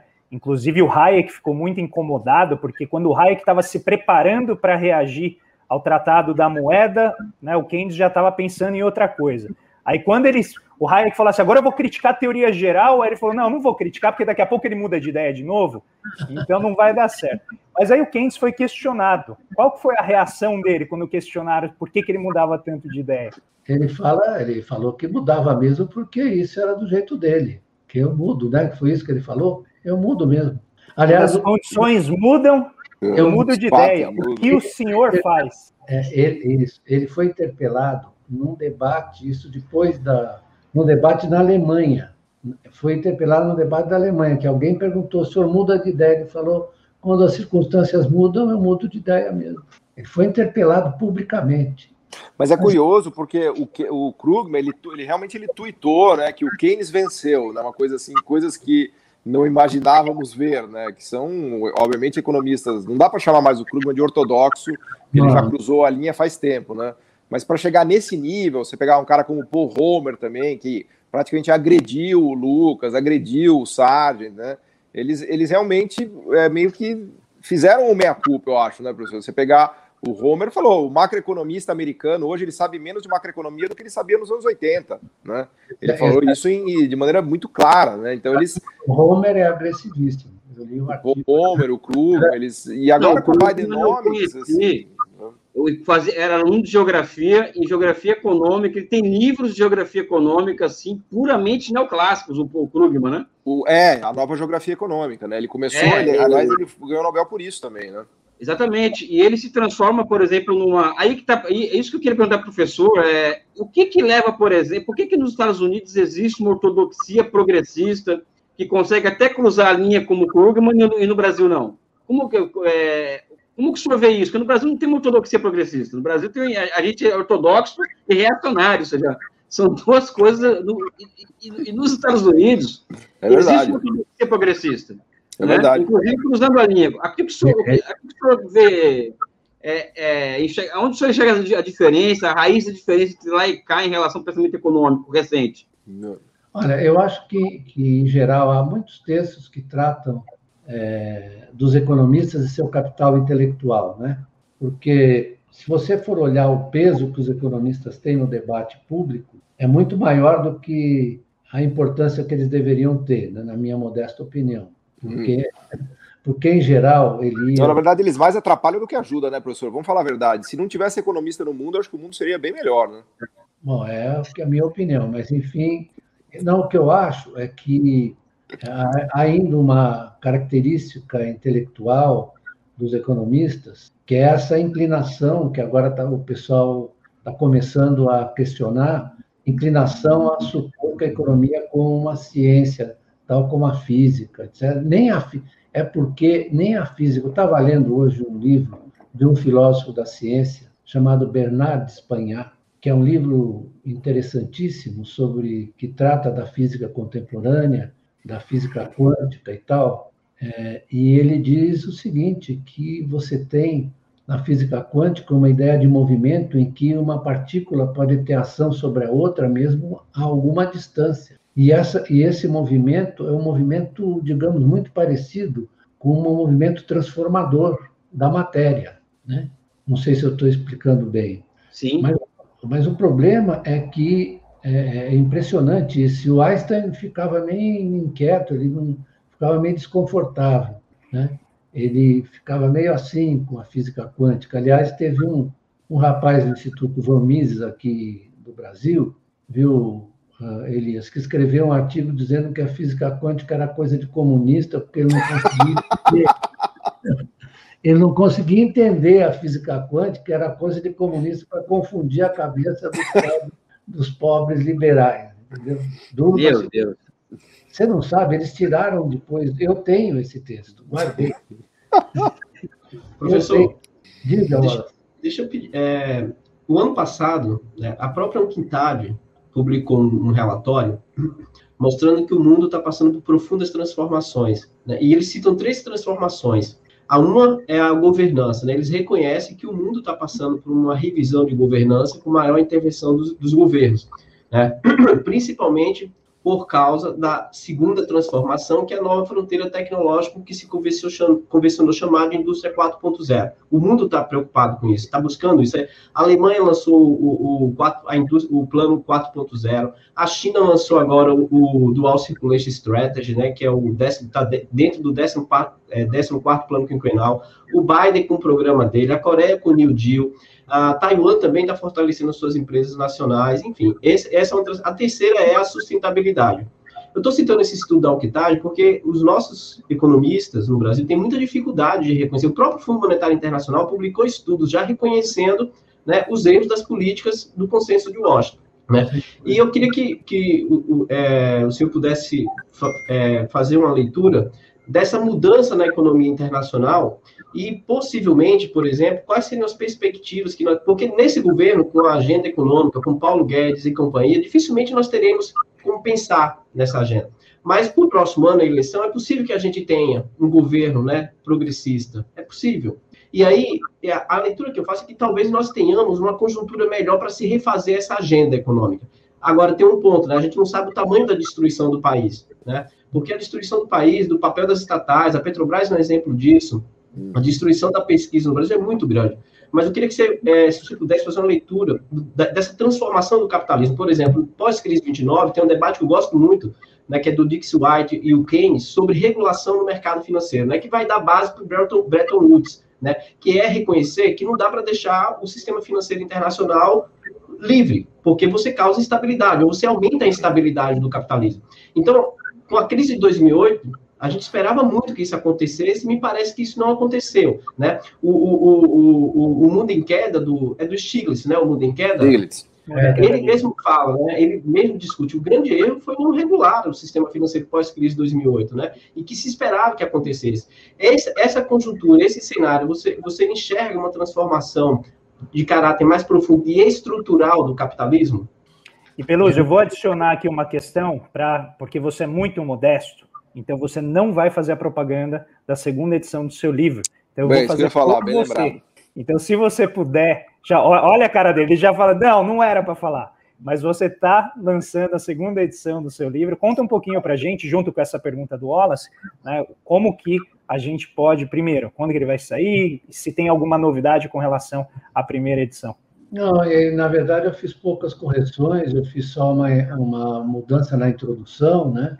Mas tratei um pouco mais de algumas questões. Que o título do livro, qual é mesmo, Luz? É o, o Tempos de Keynes? Keynes dos Tempos do Capitalismo. Porque eu procurei juntar, juntar a, a época com a, o, a, figura, com o intelectual, né? a época e, foi, e a interação entre essas coisas. Exatamente, ele surge no momento quando é que ele nasce, o Keynes? Eu, eu, eu vou procurar responder todas as perguntas. O Wallace, espera um pouco. Quando é que ele nasce o Keynes? Ele nasce em 1883. Não é quando morre o Marx? Este ano é um ano é, de muitas ocorrências. Muitas ocorrências. É. E mais, é, é, é nasce o Schumpeter também. Caramba, hein? Também. 83. É um ano, alguma coisa ocorreu nesse ano que nasceram esses caras. Mas... Eu acho que algum planeta explodiu, assim, para poder um acomodar o equilíbrio é, universal. Mas é, esse momento na Inglaterra é um momento muito, é, muito ambíguo, porque as crenças vitorianas, que eram dominantes, começam a se desfazer, porque exatamente porque a Inglaterra começa a perder a hegemonia. Para responder em parte a isso que o Wallace perguntou, né? Vamos buscar lá atrás a Inglaterra começa a perder a hegemonia para os Estados Unidos e para a Alemanha. Hum. Né? E, na verdade, o Keynes está enfiado nessa. Nesse, o, o, o Marshall, aliás, eu estava hoje relendo esse livro do Marshall. O Marshall escreveu um livro, as pessoas às vezes não conhecem, porque não, public, não publicaram de maneira adequada. Essa, escreveu um livro em Industry and Trade, certo? Vocês sabem, vocês são informados. Super livro, né? Super livro.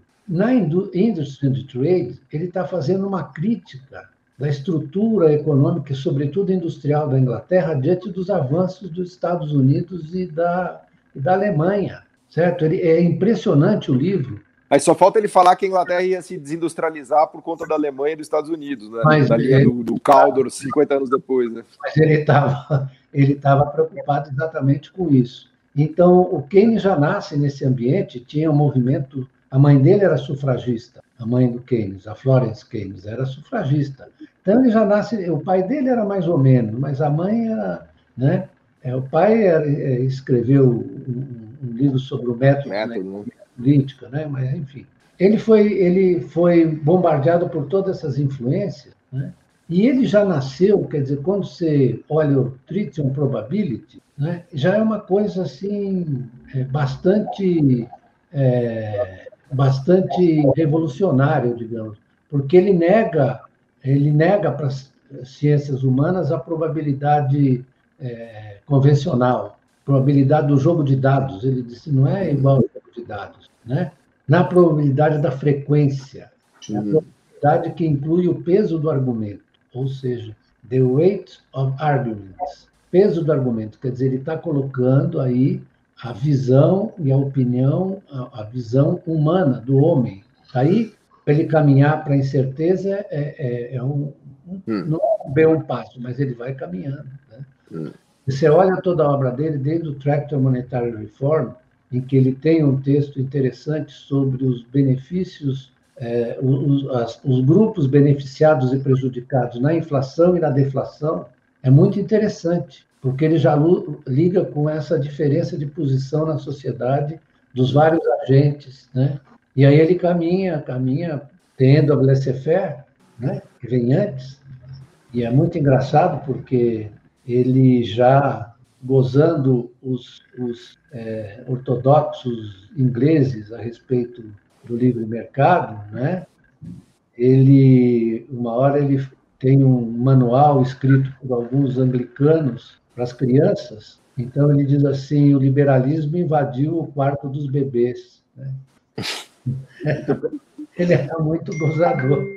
Então essa essa figura e ele tem uma influência muito grande do Bloomsbury Group, né? Hum. Eu acho que nós estamos vivendo uma, um momento assim semelhante em que desmoronou, desmoronou a, nos Estados Unidos. Nos Estados Unidos desmoronou essa concepção, não se segura mais. Né? É, ninguém teria ousadia hoje de fazer uma análise Lucas, Lucas, do Lucas, Robert Lucas, né? de expectativas racionais. Ninguém teria cara de pau de fazer isso. Né? Você vê que não tem mais nenhum, nenhum trabalho, nenhum livro que trate disso, né? Esse período já passou. Tanto que o Blanchard e o, o mesmo Summers, que agora estão fazendo um claro, eles, eles, abandonam, mas não tanto, né? Abandonam, mas não tanto. Hoje eu li um artigo do, do Nuriel Rubini, naquele Project Syndicate, falando sobre o risco da inflação, mas é bom, Arthur, porque ele diz que, olha, dessa vez nós estamos vendo a inflação que está se apresentando, é uma inflação de um choque de oferta, por causa do, da diferença de recuperação dos vários setores. É, é interessante a gente pensar né? Mas, professor, mas só, só para não perder o fio da meada da, da coisa que você falou da era vitoriana, que eu achei muito interessante, eu acho que meio que dá para fazer a leitura que hoje a gente tem uma crise uma crise americana, né? Acho que não, né? Se a gente olhar a questão de desigualdade, pobreza, agora de atraso tecnológico em relação à China e à Ásia. Então, eu acho que daria para fazer um paralelo de, de uma crise no pensamento econômico que decorre de uma crise americana hoje, num certo sentido, assim como a crise vitoriana também levou a uma crise de pensamento econômico naquela época. Porque quando o país hegemônico fica de joelhos, a coisa começa a ficar meio complicada, né? Porque isso vamos dizer assim, destampa um monte de coisa, né? Mas é verdade, eu concordo inteiramente. Tem essa dimensão, né? É, essa dimensão histórica que no capitalismo ela se reproduz, ela se repete, né? Porque esse, essa disputa da hegemonia ela faz parte do ambiente da conformação do ambiente internacional do capitalismo. Você está sempre é, promovendo hum. uma disputa entre os países. É curioso, né? Porque eu estava falando com o Elias outro dia, num outro debate, que a grandeza da China se deve muito à exteriorização do crescimento americano nos anos 80. Né? Quer dizer, quem é que. É porque ah, os Estados Unidos criou um pouco a China, isso que é curioso, criou paradoxal. Né? Ele criou o dragão que agora o engole. Isso. Criou, porque a China, é, na verdade, soube compreender aquele momento, na verdade, aquilo foi uma coisa de uma. Você sabe que eles estiveram aqui no Brasil, né? Sim. Os chineses, logo depois. E vieram lá, eles falaram com todo mundo, foram lá falar com a gente, estava o Wilson Cano, o João Manuel, eu. E aí nós começamos a falar do desenvolvimento brasileiro. Que ano foi isso, Beluso? É 80? É 1980, acho. A data exata, mas foi, eles vieram numa missão, já, já, porque o Geisel reconheceu a China, né? Hum. A Geisel reconheceu, assim como o Kissinger tinha e o Nixon tinham reconhecido. É engraçado, né? Foi uma estratégia para enfraquecer a União Soviética e eles criaram o seu maior rival ao longo do tempo, né? Não é engraçado isso? Acabou é, virando um cavalo de Troia isso, né? É isso, porque é, a, a, a ação humana nem sempre é realizada de acordo com a intenção das pessoas. O resultado não é sempre o que você quer, né? Isso é um ensinamento que a gente deve ter sempre em mente. Mas o fato é que nós, você fez bem de, de fazer essa comparação, porque eu acho que sempre nós estamos vendo um momento assim de, de transição mesmo. Transição por causa do repto que a China está fazendo à hegemonia americana. Né? E, na verdade, é o seguinte: a velocidade com que a China conseguiu absorver e organizar a sua economia e sua sociedade para crescer é uma coisa impressionante. Né?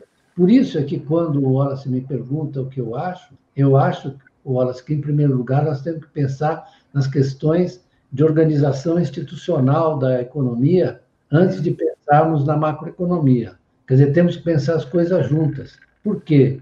Porque o que está acontecendo na destruição que você mencionou e que está também embutida na cabeça desses economistas que nós mencionamos e que disseram um monte de impropriedades recentemente, é que a gente precisa evitar que eles consigam. Eu vi agora, uma outra manifestação, que é preciso é, privatizar o Banco do Brasil. Bom, se eles, na verdade, desmontarem esse, é. esse sistema de bancos públicos que nós temos, vão ficar sem, sem é. arma na mão. Né? Eu estava falando dos franceses aí, se vocês olharem como foi no pós-guerra a organização do sistema monetário financeiro francês, vocês vão ver que eles, é, na verdade, é, o sistema monetário francês, na verdade, estava organizado pelo planejamento, então eles dirigiram o crédito e mais, sabe que eles criaram? Um sistema em que o gasto do Estado retornava para a caixa do Estado. Certo? Na verdade, funcionava como o sistema bancário funciona, como se fosse o grande banco. Porque, na verdade, quando os bancos emprestam, se a economia está rodando, o dinheiro volta para eles. Tem, você tem criação e a destruição da moeda. A moeda volta e volta a fazer parte do estoque de riqueza ou do estoque de ativos que você tem, né? Essa é a lógica do sistema bancário, não é? Ou eu estou enganado? O sistema, aliás, eu estava relendo hoje também, por curiosidade, um texto do Keynes em que ele fala no Tricks Money, do banqueiro sentado assim na sua cadeira, né? E dizendo para o outro lá, mas sabe que eu eu é, tenho depósitos para criar empréstimos. Aí o cara diz, não, você tem depósito porque os outros emprestaram e colocaram dinheiro. Esse trecho é muito interessante, né? porque isso é, revela assim, uma articulação logo no pós-guerra, não só na França, mas na Alemanha também. Preciso ler o sistema financeiro. Quero, quero inclusive, aproveitar para fazer propaganda de Boa. outro livro do Beluso, do nosso, nosso querido, querido, amigo, Gabriel, Gabriel Galípolo. Né? Eu não, eu não treinei com o Paulo Gala, mas a gente fala tanto isso que já fica até sincronizado, assim, que é a escassez na abundância capitalista. É um livro fantástico, eu já tinha lido, estou lendo de novo. É, é, realmente de. Se eu tivesse cabelos, Beluso, eles explicariam de pé, vou, de admiração. Eu vou te um pouco, porque eu estou com excesso aqui que eu não consigo cortar na pandemia, estou desesperado com esse cabelo aqui. Não. E eu queria te, eu queria te pedir, Beluso, para você aproveitar essa, essa frase, que é um título fantástico do livro, A Escassez na Abundância Capitalista, e comentasse um pouquinho para a gente como que você está vendo esse programa do Bidenomics. Eu sei que quando a gente compara com tudo que a gente já leu sobre a China, com o que o Elias fala, fica a coisa meio embotada, assim, né? Em comparação, ela acaba empalidecendo. Mas você acha que esse programa, primeiro, ele tem a capacidade de distribuir um pouco mais a abundância capitalista dos Estados Unidos para a base da distribuição de renda, principalmente né, os típicos uh, parte da população do, do sul dos Estados Unidos, do meio oeste ali que sofreu bastante ao longo de todos os anos de neoliberalismo que aconteceu nos Estados Unidos, e se isso poderia, de alguma maneira, inspirar algumas medidas num governo minimamente iluminista aqui, tá bom? Vamos falar de governo que junta lá com CRE, que consegue entender o valor da ciência. Iluminismo bem simples, não precisa ser nem ba muito sofisticado. Iluminismo básico, nível, nível bem baixo, bem baixo. Como que você vê, Eu, uh, eu, eu acho que é, o Biden né, montou um programa em duas instâncias, né? A instância de sustentação, que é aquele pacote de 1 trilhão e 900 bilhões, para sustentar a renda, segurar os custos das famílias, das crianças, etc., das empresas, dos estados e municípios. Segurar. Primeiro é segurar. Em seguida, ele veio para botar para crescer. Né? E, e ele, eu estava lendo o Financial Times e ele fez uma coisa muito ousada, que é propor esse, essa, essas medidas fiscais de taxar os, os ricos, né? É, e, aliás, Wall Street re, reagiu de uma maneira um pouco ambígua, né? Alguns caras reclamaram, outros nem tanto, ficou... Porque é o seguinte, né? É, a bolsa está na máxima lá, né? O S&P está acima de 4 mil pontos, né? Exatamente. Então, Wall Street não, não chiou muito, não. Né? O que eu, na verdade, o programa de investimento dele é para oito anos, né? Está programado para oito anos. Então, isso tem várias dimensões, muitas dimensões. Primeiro que quem eu fui há uns anos atrás, acho que 2017, eu fui a Chicago e peguei um carro e desci, fui embora para Nova York, que é um desastre, que é uma devastação. A infraestrutura, né? Não, então é cidade empobrecida tudo mais, né? É, fábrica assim, desmoronando. Abandonado, né? É. Pichado. Isso é que deu o, constituem-se os eleitores do, do Trump, hum. que veio com, essa, com, essa, com esse discurso e tal. Só que o Trump, a, a não ser rebaixar o, o imposto sobre as empresas para fazer com que elas voltassem, não iam voltar por isso, não hum. fez nada. E hum. o Biden está mirando, né? Inclusive, distribuiu bem os gastos, né? É, entre infraestrutura e ciência e tecnologia, etc. É, é, um, é um equívoco achar que não tem Estado na, na economia americana. Só tem, a começar do, do do setor industrial militar, é. né? que tem um aporte de dinheiro do Estado violento todo ano. Aliás, o Trump aumentou também. Né? Isso é, tá mais de 700 bi de, dólar, de dólares por ano o orçamento de defesa. Né? Isso, então. Imagina. E como diz a Mazucato, que é minha amiga, faz tempo que eu não vejo, mas a Mazucato escreveu um livro agora, um livro bom, aquele O Estado Empreendedor, escreveu outro, e ela está entusiasmada com a volta do Estado. Aliás, o Skidelsky, só para escreveu um livro que está para sair dia 29, eu estou ansiosíssimo, chamado The Return of the State, junto com... Ah, olha aí. É, The Return o Retorno of... do Estado. Junto com quem? Junto, não, junto com aqueles economistas do Progressive Economic Forum, tá. que tem vários economistas, tem uma senhora lá muito interessante, a, como é que é o nome dela? Às vezes eu esqueço. Qual que é? é a, não, não me lembro. Tem um livro novo do. A Mazucato também está com o livro novo, que é o Mission Economy, né? Mission, né? Eu tenho o livro já. Mission Economy. Beluso, que livro você não tem? Conta pra gente, vai.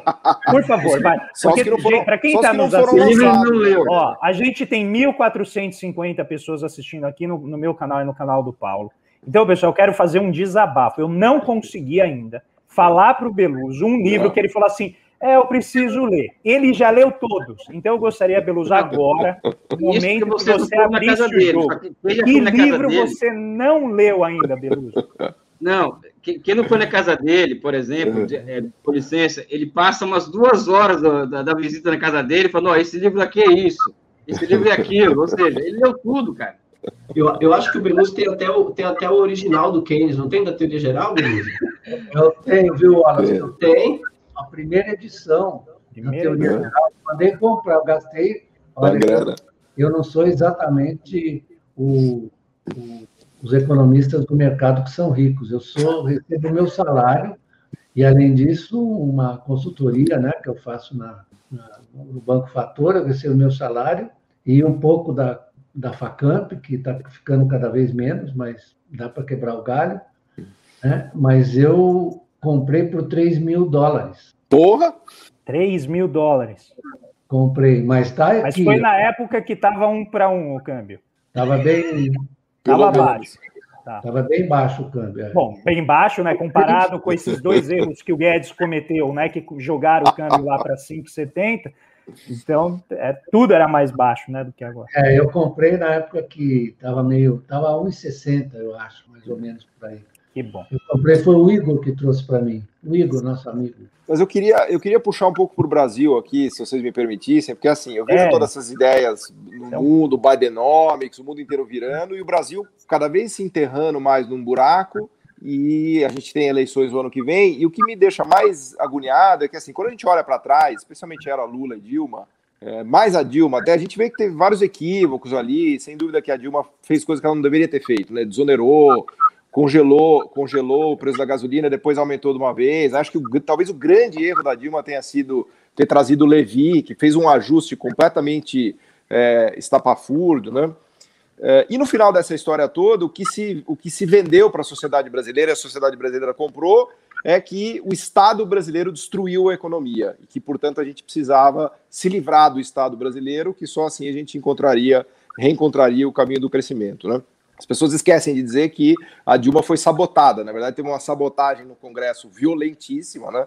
Que foi começou pelo Cunha e depois culminou no impeachment. Ela foi sabotada pela Lava Jato também. Então teve múltiplas sabotagens ali que destruíram o governo Dilma, a meu ver. Né? E eu estou falando tudo isso porque eu queria ver a reação, a reação de vocês, especialmente do Beluso. Então, ela sofreu múltiplas sabotagens, além dos erros que ela obviamente cometeu.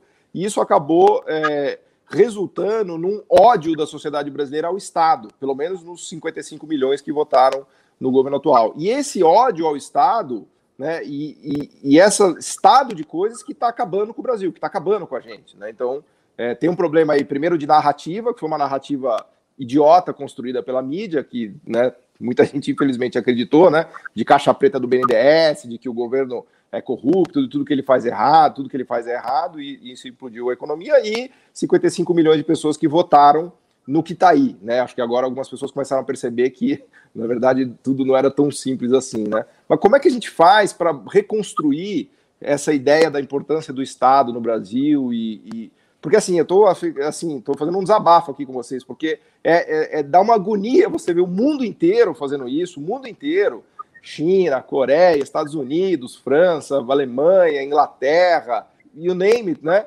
E no Brasil, não, as pessoas insistem no teto do gasto, e nossos economistas ortodoxos liberais escrevem cada vez mais besteiras, e a mídia brasileira reproduz. Quer dizer, realmente a gente está num, numa situação ingrata, para dizer o mínimo. Né? Como é que a gente sai desse buraco? Né? Pois é, é nós temos que admitir que o poder das, das ideias, das convicções, é, é, muito grande, às vezes se transforma num obstáculo difícil de transpor. Nós temos que Aliás, o fato do mundo inteiro estar tá tá mudando, como só, nós somos, em boa medida, gostamos de é, refletir o que está acontecendo no resto do mundo, talvez essa discussão a gente tem que prestar muita atenção e vocês fazem um trabalho muito bom de debater essas coisas e esclarecer que não há nenhum essa ideia do Estado pequeno, de re, reduzir o Estado. O capitalismo nasceu com o Estado, minha gente nasceu com o Estado. Isso é um negócio de uma ignorância que é espalhado pelo. A mídia tem um papel muito negativo. Eu estou vendo que eles estão muito nervosos com o Bolsonaro, todos eles, mas eles tiveram um papel muito importante na mobilização das mentalidades para chegar ao ponto que nós chegamos. Eles têm que, na verdade, reconhecer que eles cometeram erros graves e de agora eles ficam reclamando da ameaça à democracia, mas eles contribuíram muito para isso. E no debate econômico continua a mesma coisa. Se você liga a televisão, eles continuam dizendo as mesmas coisas, hum. toscas, toscas, hum. né? dizendo banalidades, né? coisas binárias em relação ao Estado, à dívida pública e tal. Nós vamos ter que enfrentar esse debate, enfrentar muito bem, temos que nos organizar para enfrentar o debate. Muito bem. O que eu, eu, eu acho que nós estamos observando é que, a pretexto de é, fazer reformas que encolham o Estado, eles estão destruindo a economia brasileira. Ah, exatamente. E nós corremos o risco de chegar na eleição com quase, se for permitido a eles, se o Congresso permitir que eles façam as privatizações que eles querem, eu espero que o Congresso, por N razões, inclusive por outras, por umas não muito boas, resista, é, resista a essa tentativa de privatizar o Banco do Brasil, é, reduzir o papel do BNDES, tudo isso, ao passo que, na verdade, você está fortalecendo os bancos de desenvolvimento fora do Brasil, como o Banco de Desenvolvimento Europeu, etc., né? os bancos de desenvolvimento chineses, aliás, eu queria mencionar que no último congresso, é, BAO, né? você sabe que é a reunião do BAO, que são uma reunião do Xi Jinping com os empresários, ele falou na necessidade de você ter um sistema multilateral, de coordenação das economias e falou da disposição da China em emprestar para os seus parceiros, seus vizinhos, etc., fazer swap de moedas para impedir que você tenha algum equipamento externo. Então, nós temos que. Nós estamos numa situação muito, muito difícil, por um lado. Por outro lado, nós temos uma vantagem de ter essas reservas, que essa foi a grande herança do, do governo Lula porque, ao contrário dos outros países emergentes, apesar de nós termos desvalorização, etc., porque aí é outra coisa, né? Porque não, mas olha a Argentina. A Argentina foi com o câmbio a 150 pesos, que sem reserva ela acabou, virou pó Argentina. Né? Pois é, então.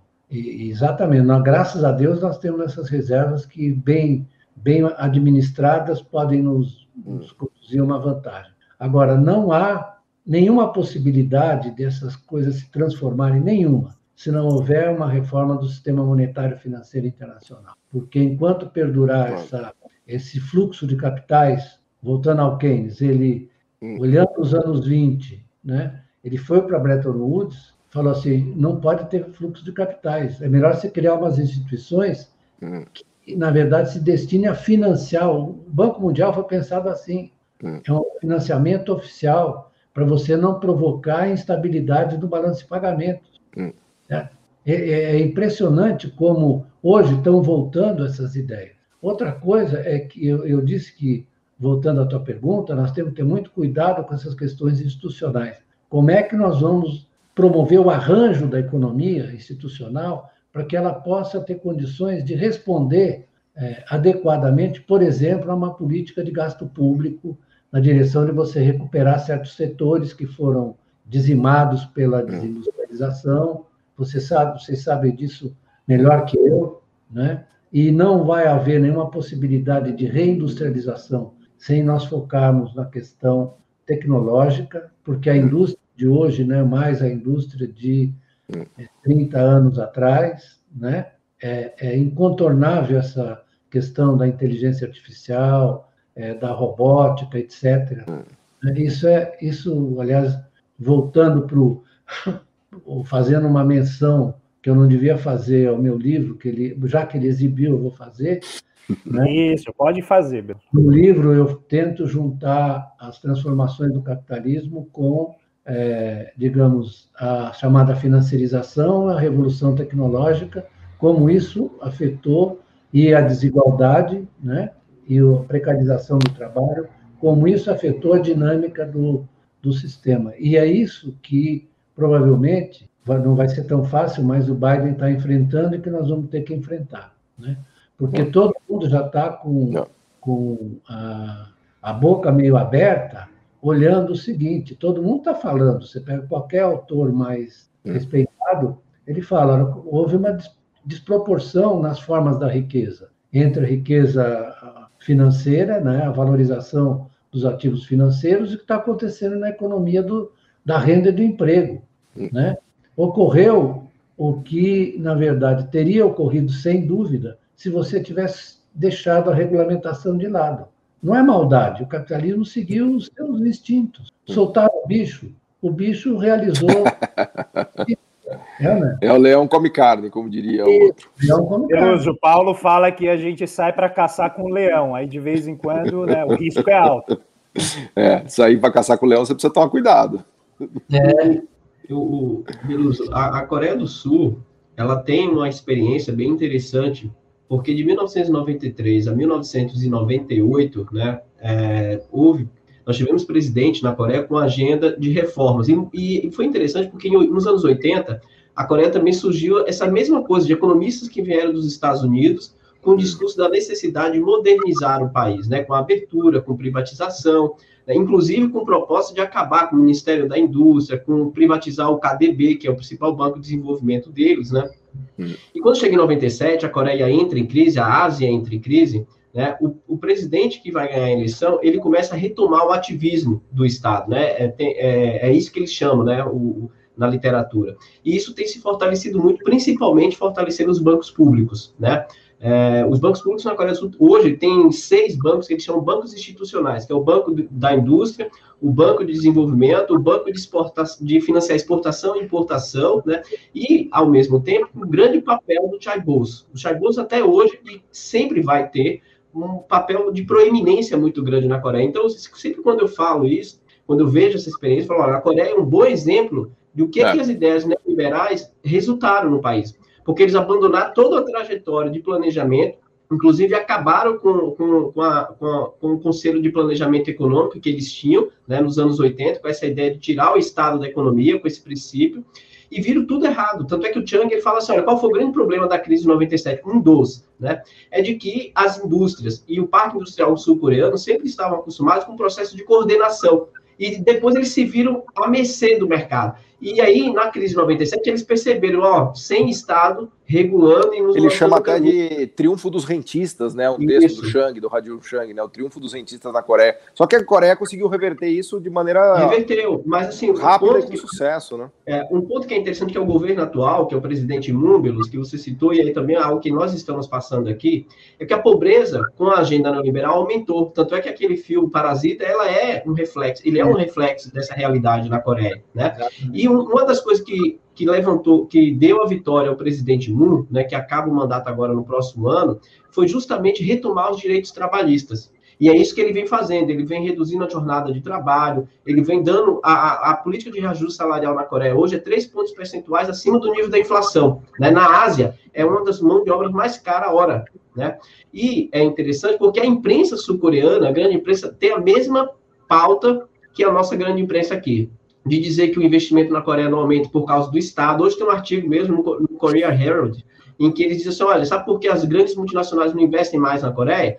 porque é, tem taxação sobre ricos, agora o herdeiro da Samsung vai ter que pagar uma fortuna de 1 trilhão, 12 trilhões de wons, né, por causa da morte do dono da Samsung, eles vão ter que pagar, é imposto sobre herança e patrimônio, vão parcelar em seis vezes, cinco vezes, mas vão ter que pagar. Então, estou citando essa experiência porque, veja, a Coreia é um exemplo de como eles entraram nessa agenda e saíram dessa agenda. É diferente, por exemplo, da China. A China não vai entrar nessa agenda. É. A China tem uma regulação do sistema financeiro. Né? O Brasil é entrou e não saiu nunca mais. Não saiu nunca mais. Né? Não saiu nunca mais. Então, eu acho que é uma boa experiência para a gente olhar.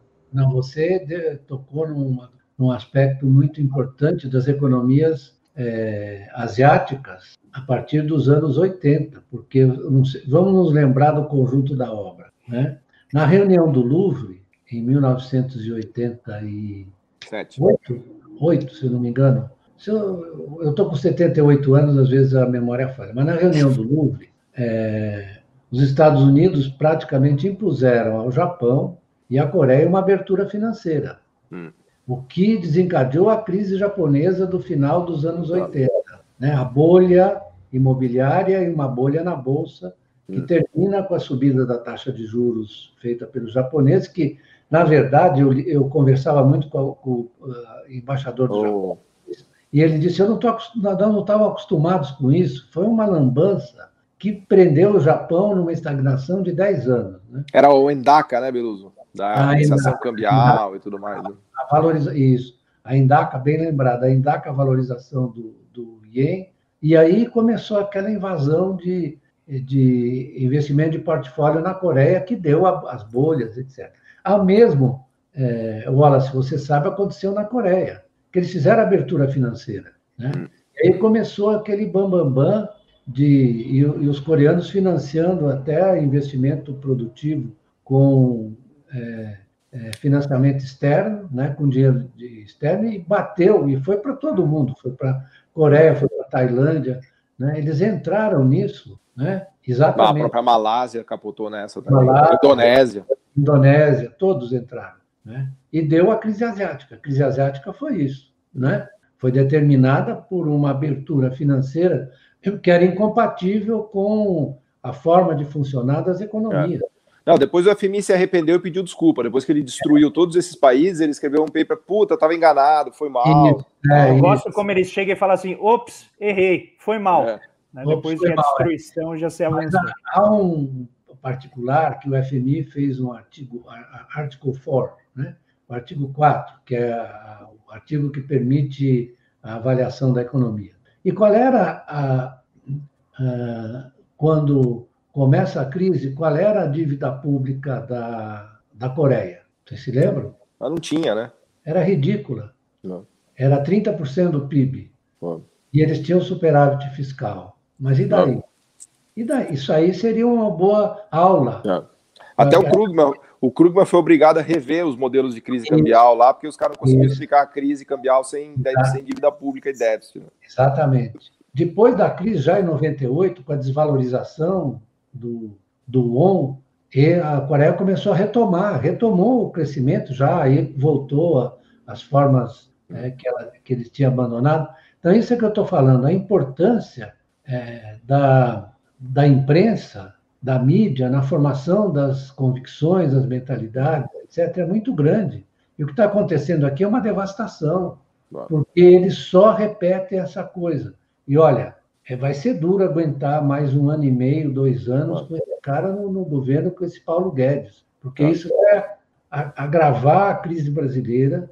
Né? Eles não conseguem resolver uma coisa chocante, que é a fome que está tomando conta de, de, de, de, ah. camadas inteiras da população. Hoje saiu uma matéria na Folha, puxa vida, finalmente eles viram que, na verdade, a, a pobreza invadiu a sociedade ah. brasileira e eles ficam o teto de gastos. Ah. É uma superstição. É uma superstição, isso não tem nenhum fundamento. Certo? Numa economia que está com um nível de atividade 6,4% abaixo de 2014. Estou dando esse dado que eu negociei com o Kiko, viu? É, o, o, o, é a depressão, Franco, depressão econômica. Franco, o Gustavo Franco escreveu uma coluna no, no Globo hoje, né, chamado negacionismo, que aqueles que criticam o teto de gasto é porque são negacionistas da teoria econômica, não entendem o conceito de escassez e trade-off. Ah, Cara, o negócio... É o mesmo que falou que é para deixar o, o, o, Paulo Guedes em paz, porque é o melhor nome que se tem hoje no país. Esse é um, um megaloma. Mas calma, Beluso, deixa eu impedir que você tenha um processo aí contra você. E eu vou adicionar uma outra peça aqui, que é. Uh, saiu hoje a Fundação Heritage, falou que o Brasil está na posição 134 em 170 em termos de liberdade econômica. É, e aí, quando eu li essa notícia, e aí era, é o candidato a rei do Brasil, né, que, que divulgou, da, dos Bragança, e ele, ele falou: olha, que absurdo, a gente não tem liberdade econômica. E eu, só faltou eu colocar assim isso para o povo. O povo não é. tem liberdade econômica. Né? Então a gente está aí na nossa democracia muito distante né, da liberdade econômica que efetivamente importa. Foi o Orleans Bragança, eu prefiro o Luiz XIV, que diz que o Estado é tentar se morar, prefiro o Luiz XIV, em matéria de, de Ai, meu Deus. nobre e tal. Mas, Beluso, nós já vamos encaminhando para o final, porque eu sei que você tem um compromisso, né, às oito horas. É. Então, se você puder ficar, fique, mas se você não puder, a gente respeita aqui o seu horário das oito horas. E eu queria, então, passar para as considerações finais suas. E no final, gente, eu preciso passar aqui, a gente esqueceu, é, na verdade eu esqueci, eu gosto de falar a gente para diluir a culpa, mas a gente tem um momento RIB que eu quero passar, que o, o Fausto Oliveira fez para a gente com muito carinho, e é uma discussão interessante, porque uh, a gente aqui, Beluso, traz também razões para acreditar. Né? Então aqui também não é só fazer crítica, mas é a gente também tentar levar alternativas, possibilidades com a pujança e as possibilidades que o Brasil tem. Né? E que exatamente por uma falta de visão de desenvolvimento, né, a gente acaba não utilizando todo o potencial produtivo, tudo aquilo que o país tem para entregar. Então, eu queria deixar aqui para você né, o, o, microfone aberto para você fazer suas considerações finais. E não preciso nem dizer, né, Beluso, que você volta. Porque isso aqui foi. Isso aqui não foi nem o aperitivo da conversa, né? Isso aqui foi só. Você sentou e já teve que sair. Não, eu quero uh, afirmar aqui também minha convicção de que o Brasil é um país que tem enorme potencial. Eu queria chamar a atenção dos, dos nossos participantes da conversa a grandeza e a qualidade dos nossos cientistas da saúde, hum. que revelou e se manifestou durante toda essa pandemia. Impressionante, né? Como eles são qualificados. Eu, por isso, quero dizer, eu fui tomar a minha vacina, fiz questão de tomar no próprio Instituto Butantan, para fazer uma homenagem aos nossos cientistas é, e trabalhadores da saúde que deram uma demonstração. E isso é verdade para muitos, para muitos setores, para a engenharia brasileira, que desgraçadamente foi afetada por essa tal de Lava Jato. Eu nunca vi um descuido tão grande. Você quer punir as pessoas, você pune as pessoas, mas não maltrate as empresas. Certo? Preserve o, o capital acumulado tecnológico, inclusive, que foram acumulados por isso. Expropria, mas não deixa destruir as empresas. Né? Eu quero dizer, o Brasil tem um potencial muito grande na área, inclusive na área tecnológica. Quem está na universidade sabe, eu que estou em Campinas ainda sei qual é a capacidade que tem os nossos engenheiros, tecnólogos, cientistas para responder às necessidades. Eu acho que nós vamos ter que reconstruir muito. E nessa reconstrução, eu queria fazer uma sugestão. Nós temos que criar um sistema de planejamento aqui, muito inspirado no que nós já tivemos como, por exemplo, no, no, nos anos do, do Juscelino, que tinha aquele, aquele conjunto, aquelas é, grupos executivos que, é, com, que estavam trabalhando ah. com engenheiros, com empresários, etc. É o que a China faz hoje, né, Beluso? A China faz hoje com os grupos executivos para poder reconstruir isso. Eu acho que nós temos um potencial. Não dá para desanimar, não, e eu não estou falando isso hum. pra, só para agradar as pessoas, eu estou falando porque eu acredito. Então é preciso mudar a mentalidade, mudar a visão. Mudou a visão, se você botar o país para funcionar com um Estado bem organizado, não é um problema de grande ou pequeno, é um problema do Estado bem organizado, eficiente, hum. seja capaz de levar adiante e fazer avançar o nosso potencial. É isso que eu queria dizer. Boa, eu agradeço demais. Elúcio, se você quiser, fica à vontade, se você quiser sair, a gente ainda tem mais uh, uma partezinha aqui do, do programa, alguns minutinhos tá? Então fica à vontade se você tiver que sair, se você quiser ficar, hiper convidado. Mas eu queria agora passar aqui para quem nos acompanha. A gente está com 1.450 pessoas nos acompanhando pelo meu canal, pelo canal do Paulo Gala. Então, quero pedir para vocês deixarem a curtida, se inscreverem no canal, turbinar, vão lá seguir o Wallace no Twitter. Lembrem-se que ele teve a conta dele hackeada. E eu quero deixar aqui para vocês agora também com a palavra o nosso querido Fausto Oliveira, razões para acreditar no momento, no minuto hippie. Olá, amigos do Conexão Xangai. Aqui Fausto Oliveira da Revolução Industrial Brasileira. O plano do Joe Biden, o tal do Bidenomics, ele inaugura um novo paradigma, que na verdade não é exatamente novo, mas ele volta com um paradigma de refinanciamento das estruturas públicas e ativismo do Estado, mas vai além disso. Ele quer redesenhar o futuro da economia também no paradigma tecnológico. E o Brasil tem um grande passo a dar nesse sentido, com a eletrificação dos veículos, do setor de transporte, carros, automóveis leves, pesados, caminhões, ônibus. O Brasil tem hoje já constituído toda uma indústria para equipamentos elétricos, tanto de motores, motorredutores, alternadores elétricos, como também baterias e chassis para automóveis. Se todo esse cluster se juntar num projeto, numa missão pelo desenvolvimento de fornecimento para o multibilionário negócio da eletrificação veicular, o Brasil tem condições de atuar de maneira muito digna como fornecedor especial e com escala para a eletrificação de todo o setor de transporte no mundo, portanto, pegando um pouco da onda do Bidenomics e dessa nova é, lógica e desse novo paradigma tecnológico e produtivo no mundo nesse século XXI. Até a próxima! Muito bem, esse então foi Fausto Oliveira, no Minuto da RIB. Aqui para vocês, vão lá no canal da Revolução Industrial Brasileira, vão seguir né, um canal, o Fausto vem fazendo um trabalho fantástico aqui de divulgação das ideias, basicamente tornou meu canal obsoleto, porque ele faz muito melhor aquilo que eu fazia um pouco quando dava tempo, e é uma grande alegria, ele vem fazendo um trabalho fantástico e realmente merece a atenção de todos. Eu quero passar, eu não vou tocar a vinheta aqui para não, tom, não, tomar demais o tempo de vocês. Não, não, faz a vinheta aí, porra. Então, legal. Você tá bem, Paulo? Você tá bem claro. de tempo aí? Não, beleza, porque eu não queria atrapalhar o tempo de ninguém. Não, Mas já que vocês de têm, vamos lá. Isso aí me dá minha calma, me tranquiliza. Eu tô, tô viciado nisso aí já.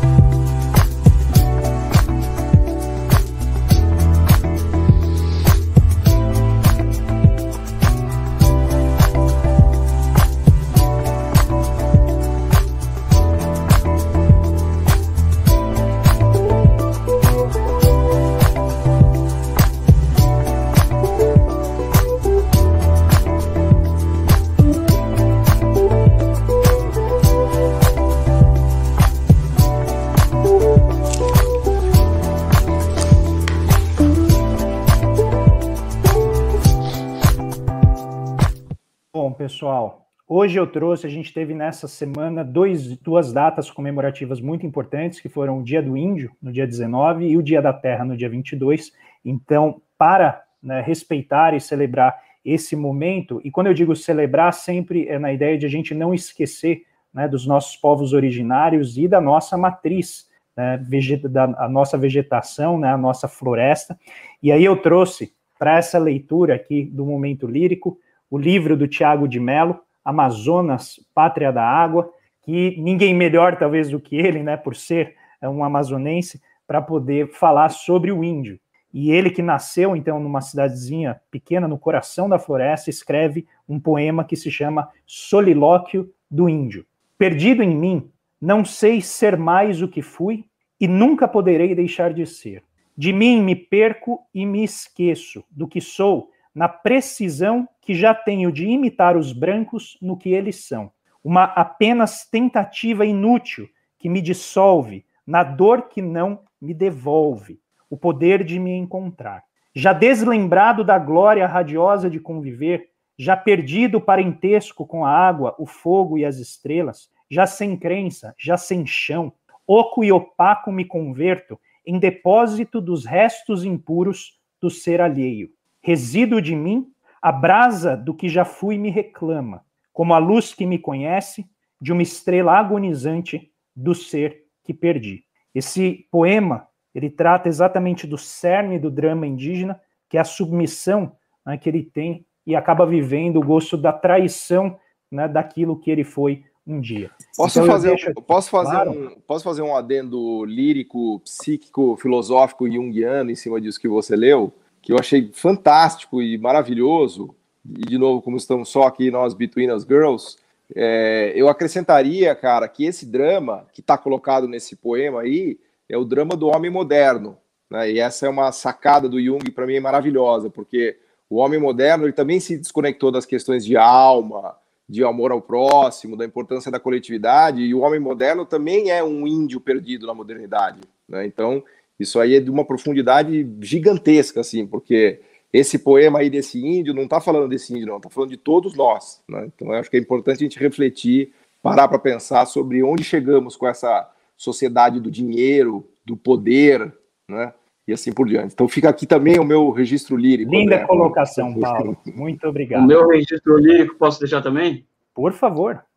Não, eu, eu, eu acho que o mundo está vivendo essa meio final do Império Romano, em que todo mundo sabe que aquilo, aquilo vai, isso está acabando, só que ninguém sabe, ninguém sabe o que vem depois, então abre margem para o hedonismo, para o ultra-individualismo, enfim, para uma série de fenômenos que são muito é, eu, acho que o, Wallace falou uma vez que o mundo ia piorar com a pandemia, que acho que, que, é, que mundo que vem pós-pandemia, eu acho que a tendência é piorar, entendeu? E, e acredito que daqui a alguns anos eu tenho um filho pequeno, o Wallace também tem, o André tem, o Paulo também é um filho um pouco mais velho, tem sete anos de idade, mas eu reafirmo aqui uma opinião particular que pode ser um pouco radical, mas o grande paradigma do mundo dos próximos 20 anos é aquela velha história da Rosa Luxemburgo, que é socialismo barbárie, né? E acredito que a China, quando ele faz, quando, ela, quando eles fazem é, é uma é, é, com essa economia de nova economia, economia de projetamento, com o Green New Deal deles, eles buscam, inclusive, uhum. e, e, podem vir a alcançar aquilo que o Marx coloca nos manuscritos econômicos filosóficos, que é uma reconexão entre homem e natureza, né? Entre ser humano e natureza. Eu acho que eu acho que a esperança que vem da China vem justamente a partir dessa capacidade de reconexão com a natureza que uma economia guiada pela razão humana, vamos dizer assim, acima de qualquer coisa, pode nos, nos permitir. Eu acho que é esse é o recado que eu queria deixar aqui, com, falou em questão de índio, momento lírico, né? É a reafirmação da minha, na, na hipótese, né, de que cada vez mais o mundo vai estar entre o socialismo e a barbárie, eu acho. Eu e digo, e digo mais, e digo mais, digo mais. Por isso que o nosso programa se chama Conexão Xangai. Exatamente. Exatamente. Olha, eu vou dizer que o Elias, de novo, dando cavalo de pau em transatlântico, eu nunca imaginei que num poema do Tiago de Mello a gente fosse conseguir encaixar a economia do projetamento. Então, parabéns, ele foi fantástico. Não, cara, fantástico. Não, Essa cara, foi. Maravilhoso. André, André, feito. André, é os manuscritos econômicos filosóficos, aquela questão do Marx, ou seja, uma, um momento de, de reconexão do, do ser humano com a natureza, entendeu? Não, achei Eu acho que buscar uma relação com a outra, porque em grande medida o projetamento é a superação do fetiche da mercadoria, porque é o ser humano como o senhor do seu destino, entendeu? Não. Sabe, enfim. É... Não, achei Wallace. muito boa. Eu só, só não esperava. Wallace, não, cara, eu estou terminar é, agradecendo mais uma vez a generosidade de todo mundo pela é, manifestação de solidariedade que fizeram né, em relação ao que aconteceu. É, fiquei muito feliz né, com o que aconteceu, agradeço muito mesmo. Mas, ao mesmo tempo, assim, eu queria ter pedido para o Beluso, no final, para ele dar um conselho aos estudantes de economia. Né? Eu ouvi isso uma vez da Tavares, em 2010. A Tavares, em um programa na TV Senado, deu um conselho aos estudantes de economia. Vai estudar história, entendeu, meu filho? vai estudar história, e o que o Beluso fez aqui hoje é mostrar como entender e ler né, é fundamental para entender a economia, porque ela é muito mais complexa do que no, nos livros de manuais de economia.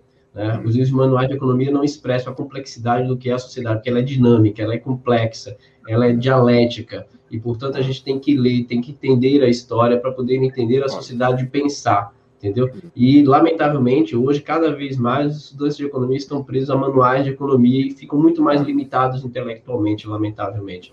E eu acho que é isso que a aula que o Beluso nos deu aqui hoje deixa isso muito claro, pela vasta, pelo vasto conhecimento literário que o Beluso tem, entendeu? O Beluso é foda.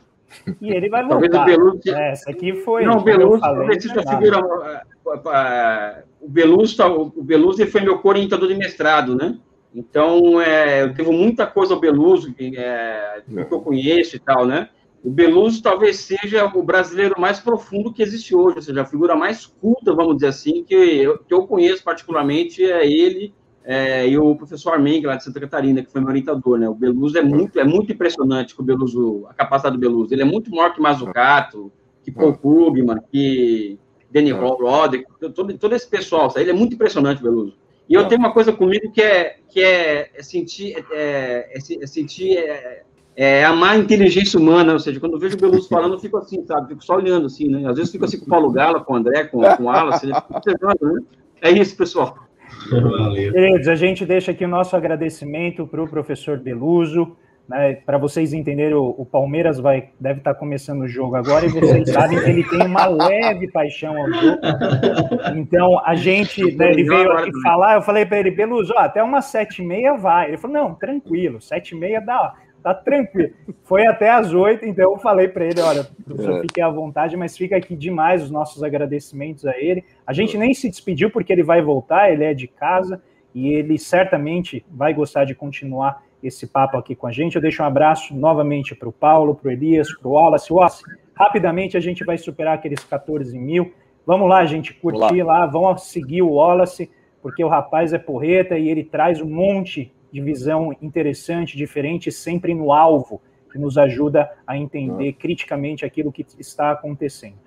Quero novamente agradecer ao nosso querido Fausto Oliveira pelo excelente trabalho que ele vem tocando lá na Revolução Industrial Brasileira. Todo mundo que nos acompanha aqui pelo canal do Paulo, pela TV 247, fica nosso grande abraço para vocês. Tenham uma excelente semana e a gente estará de volta no próximo domingo. E neste próximo domingo, dia 2, a gente vai contar com a presença do Christian Dunker, então, aquele grande psicólogo, quem não conhece, que escreveu o livro sobre a sociedade entre muros. A gente vai vir falar aqui de mal-estar, sintoma e sofrimento dentro dessa sociedade em que o neoliberalismo também vai rearranjando a maneira como a gente usa o espaço e a maneira como a gente convive. Então, uma boa semana para vocês e até a próxima. Fiquem Valeu, bem. galera.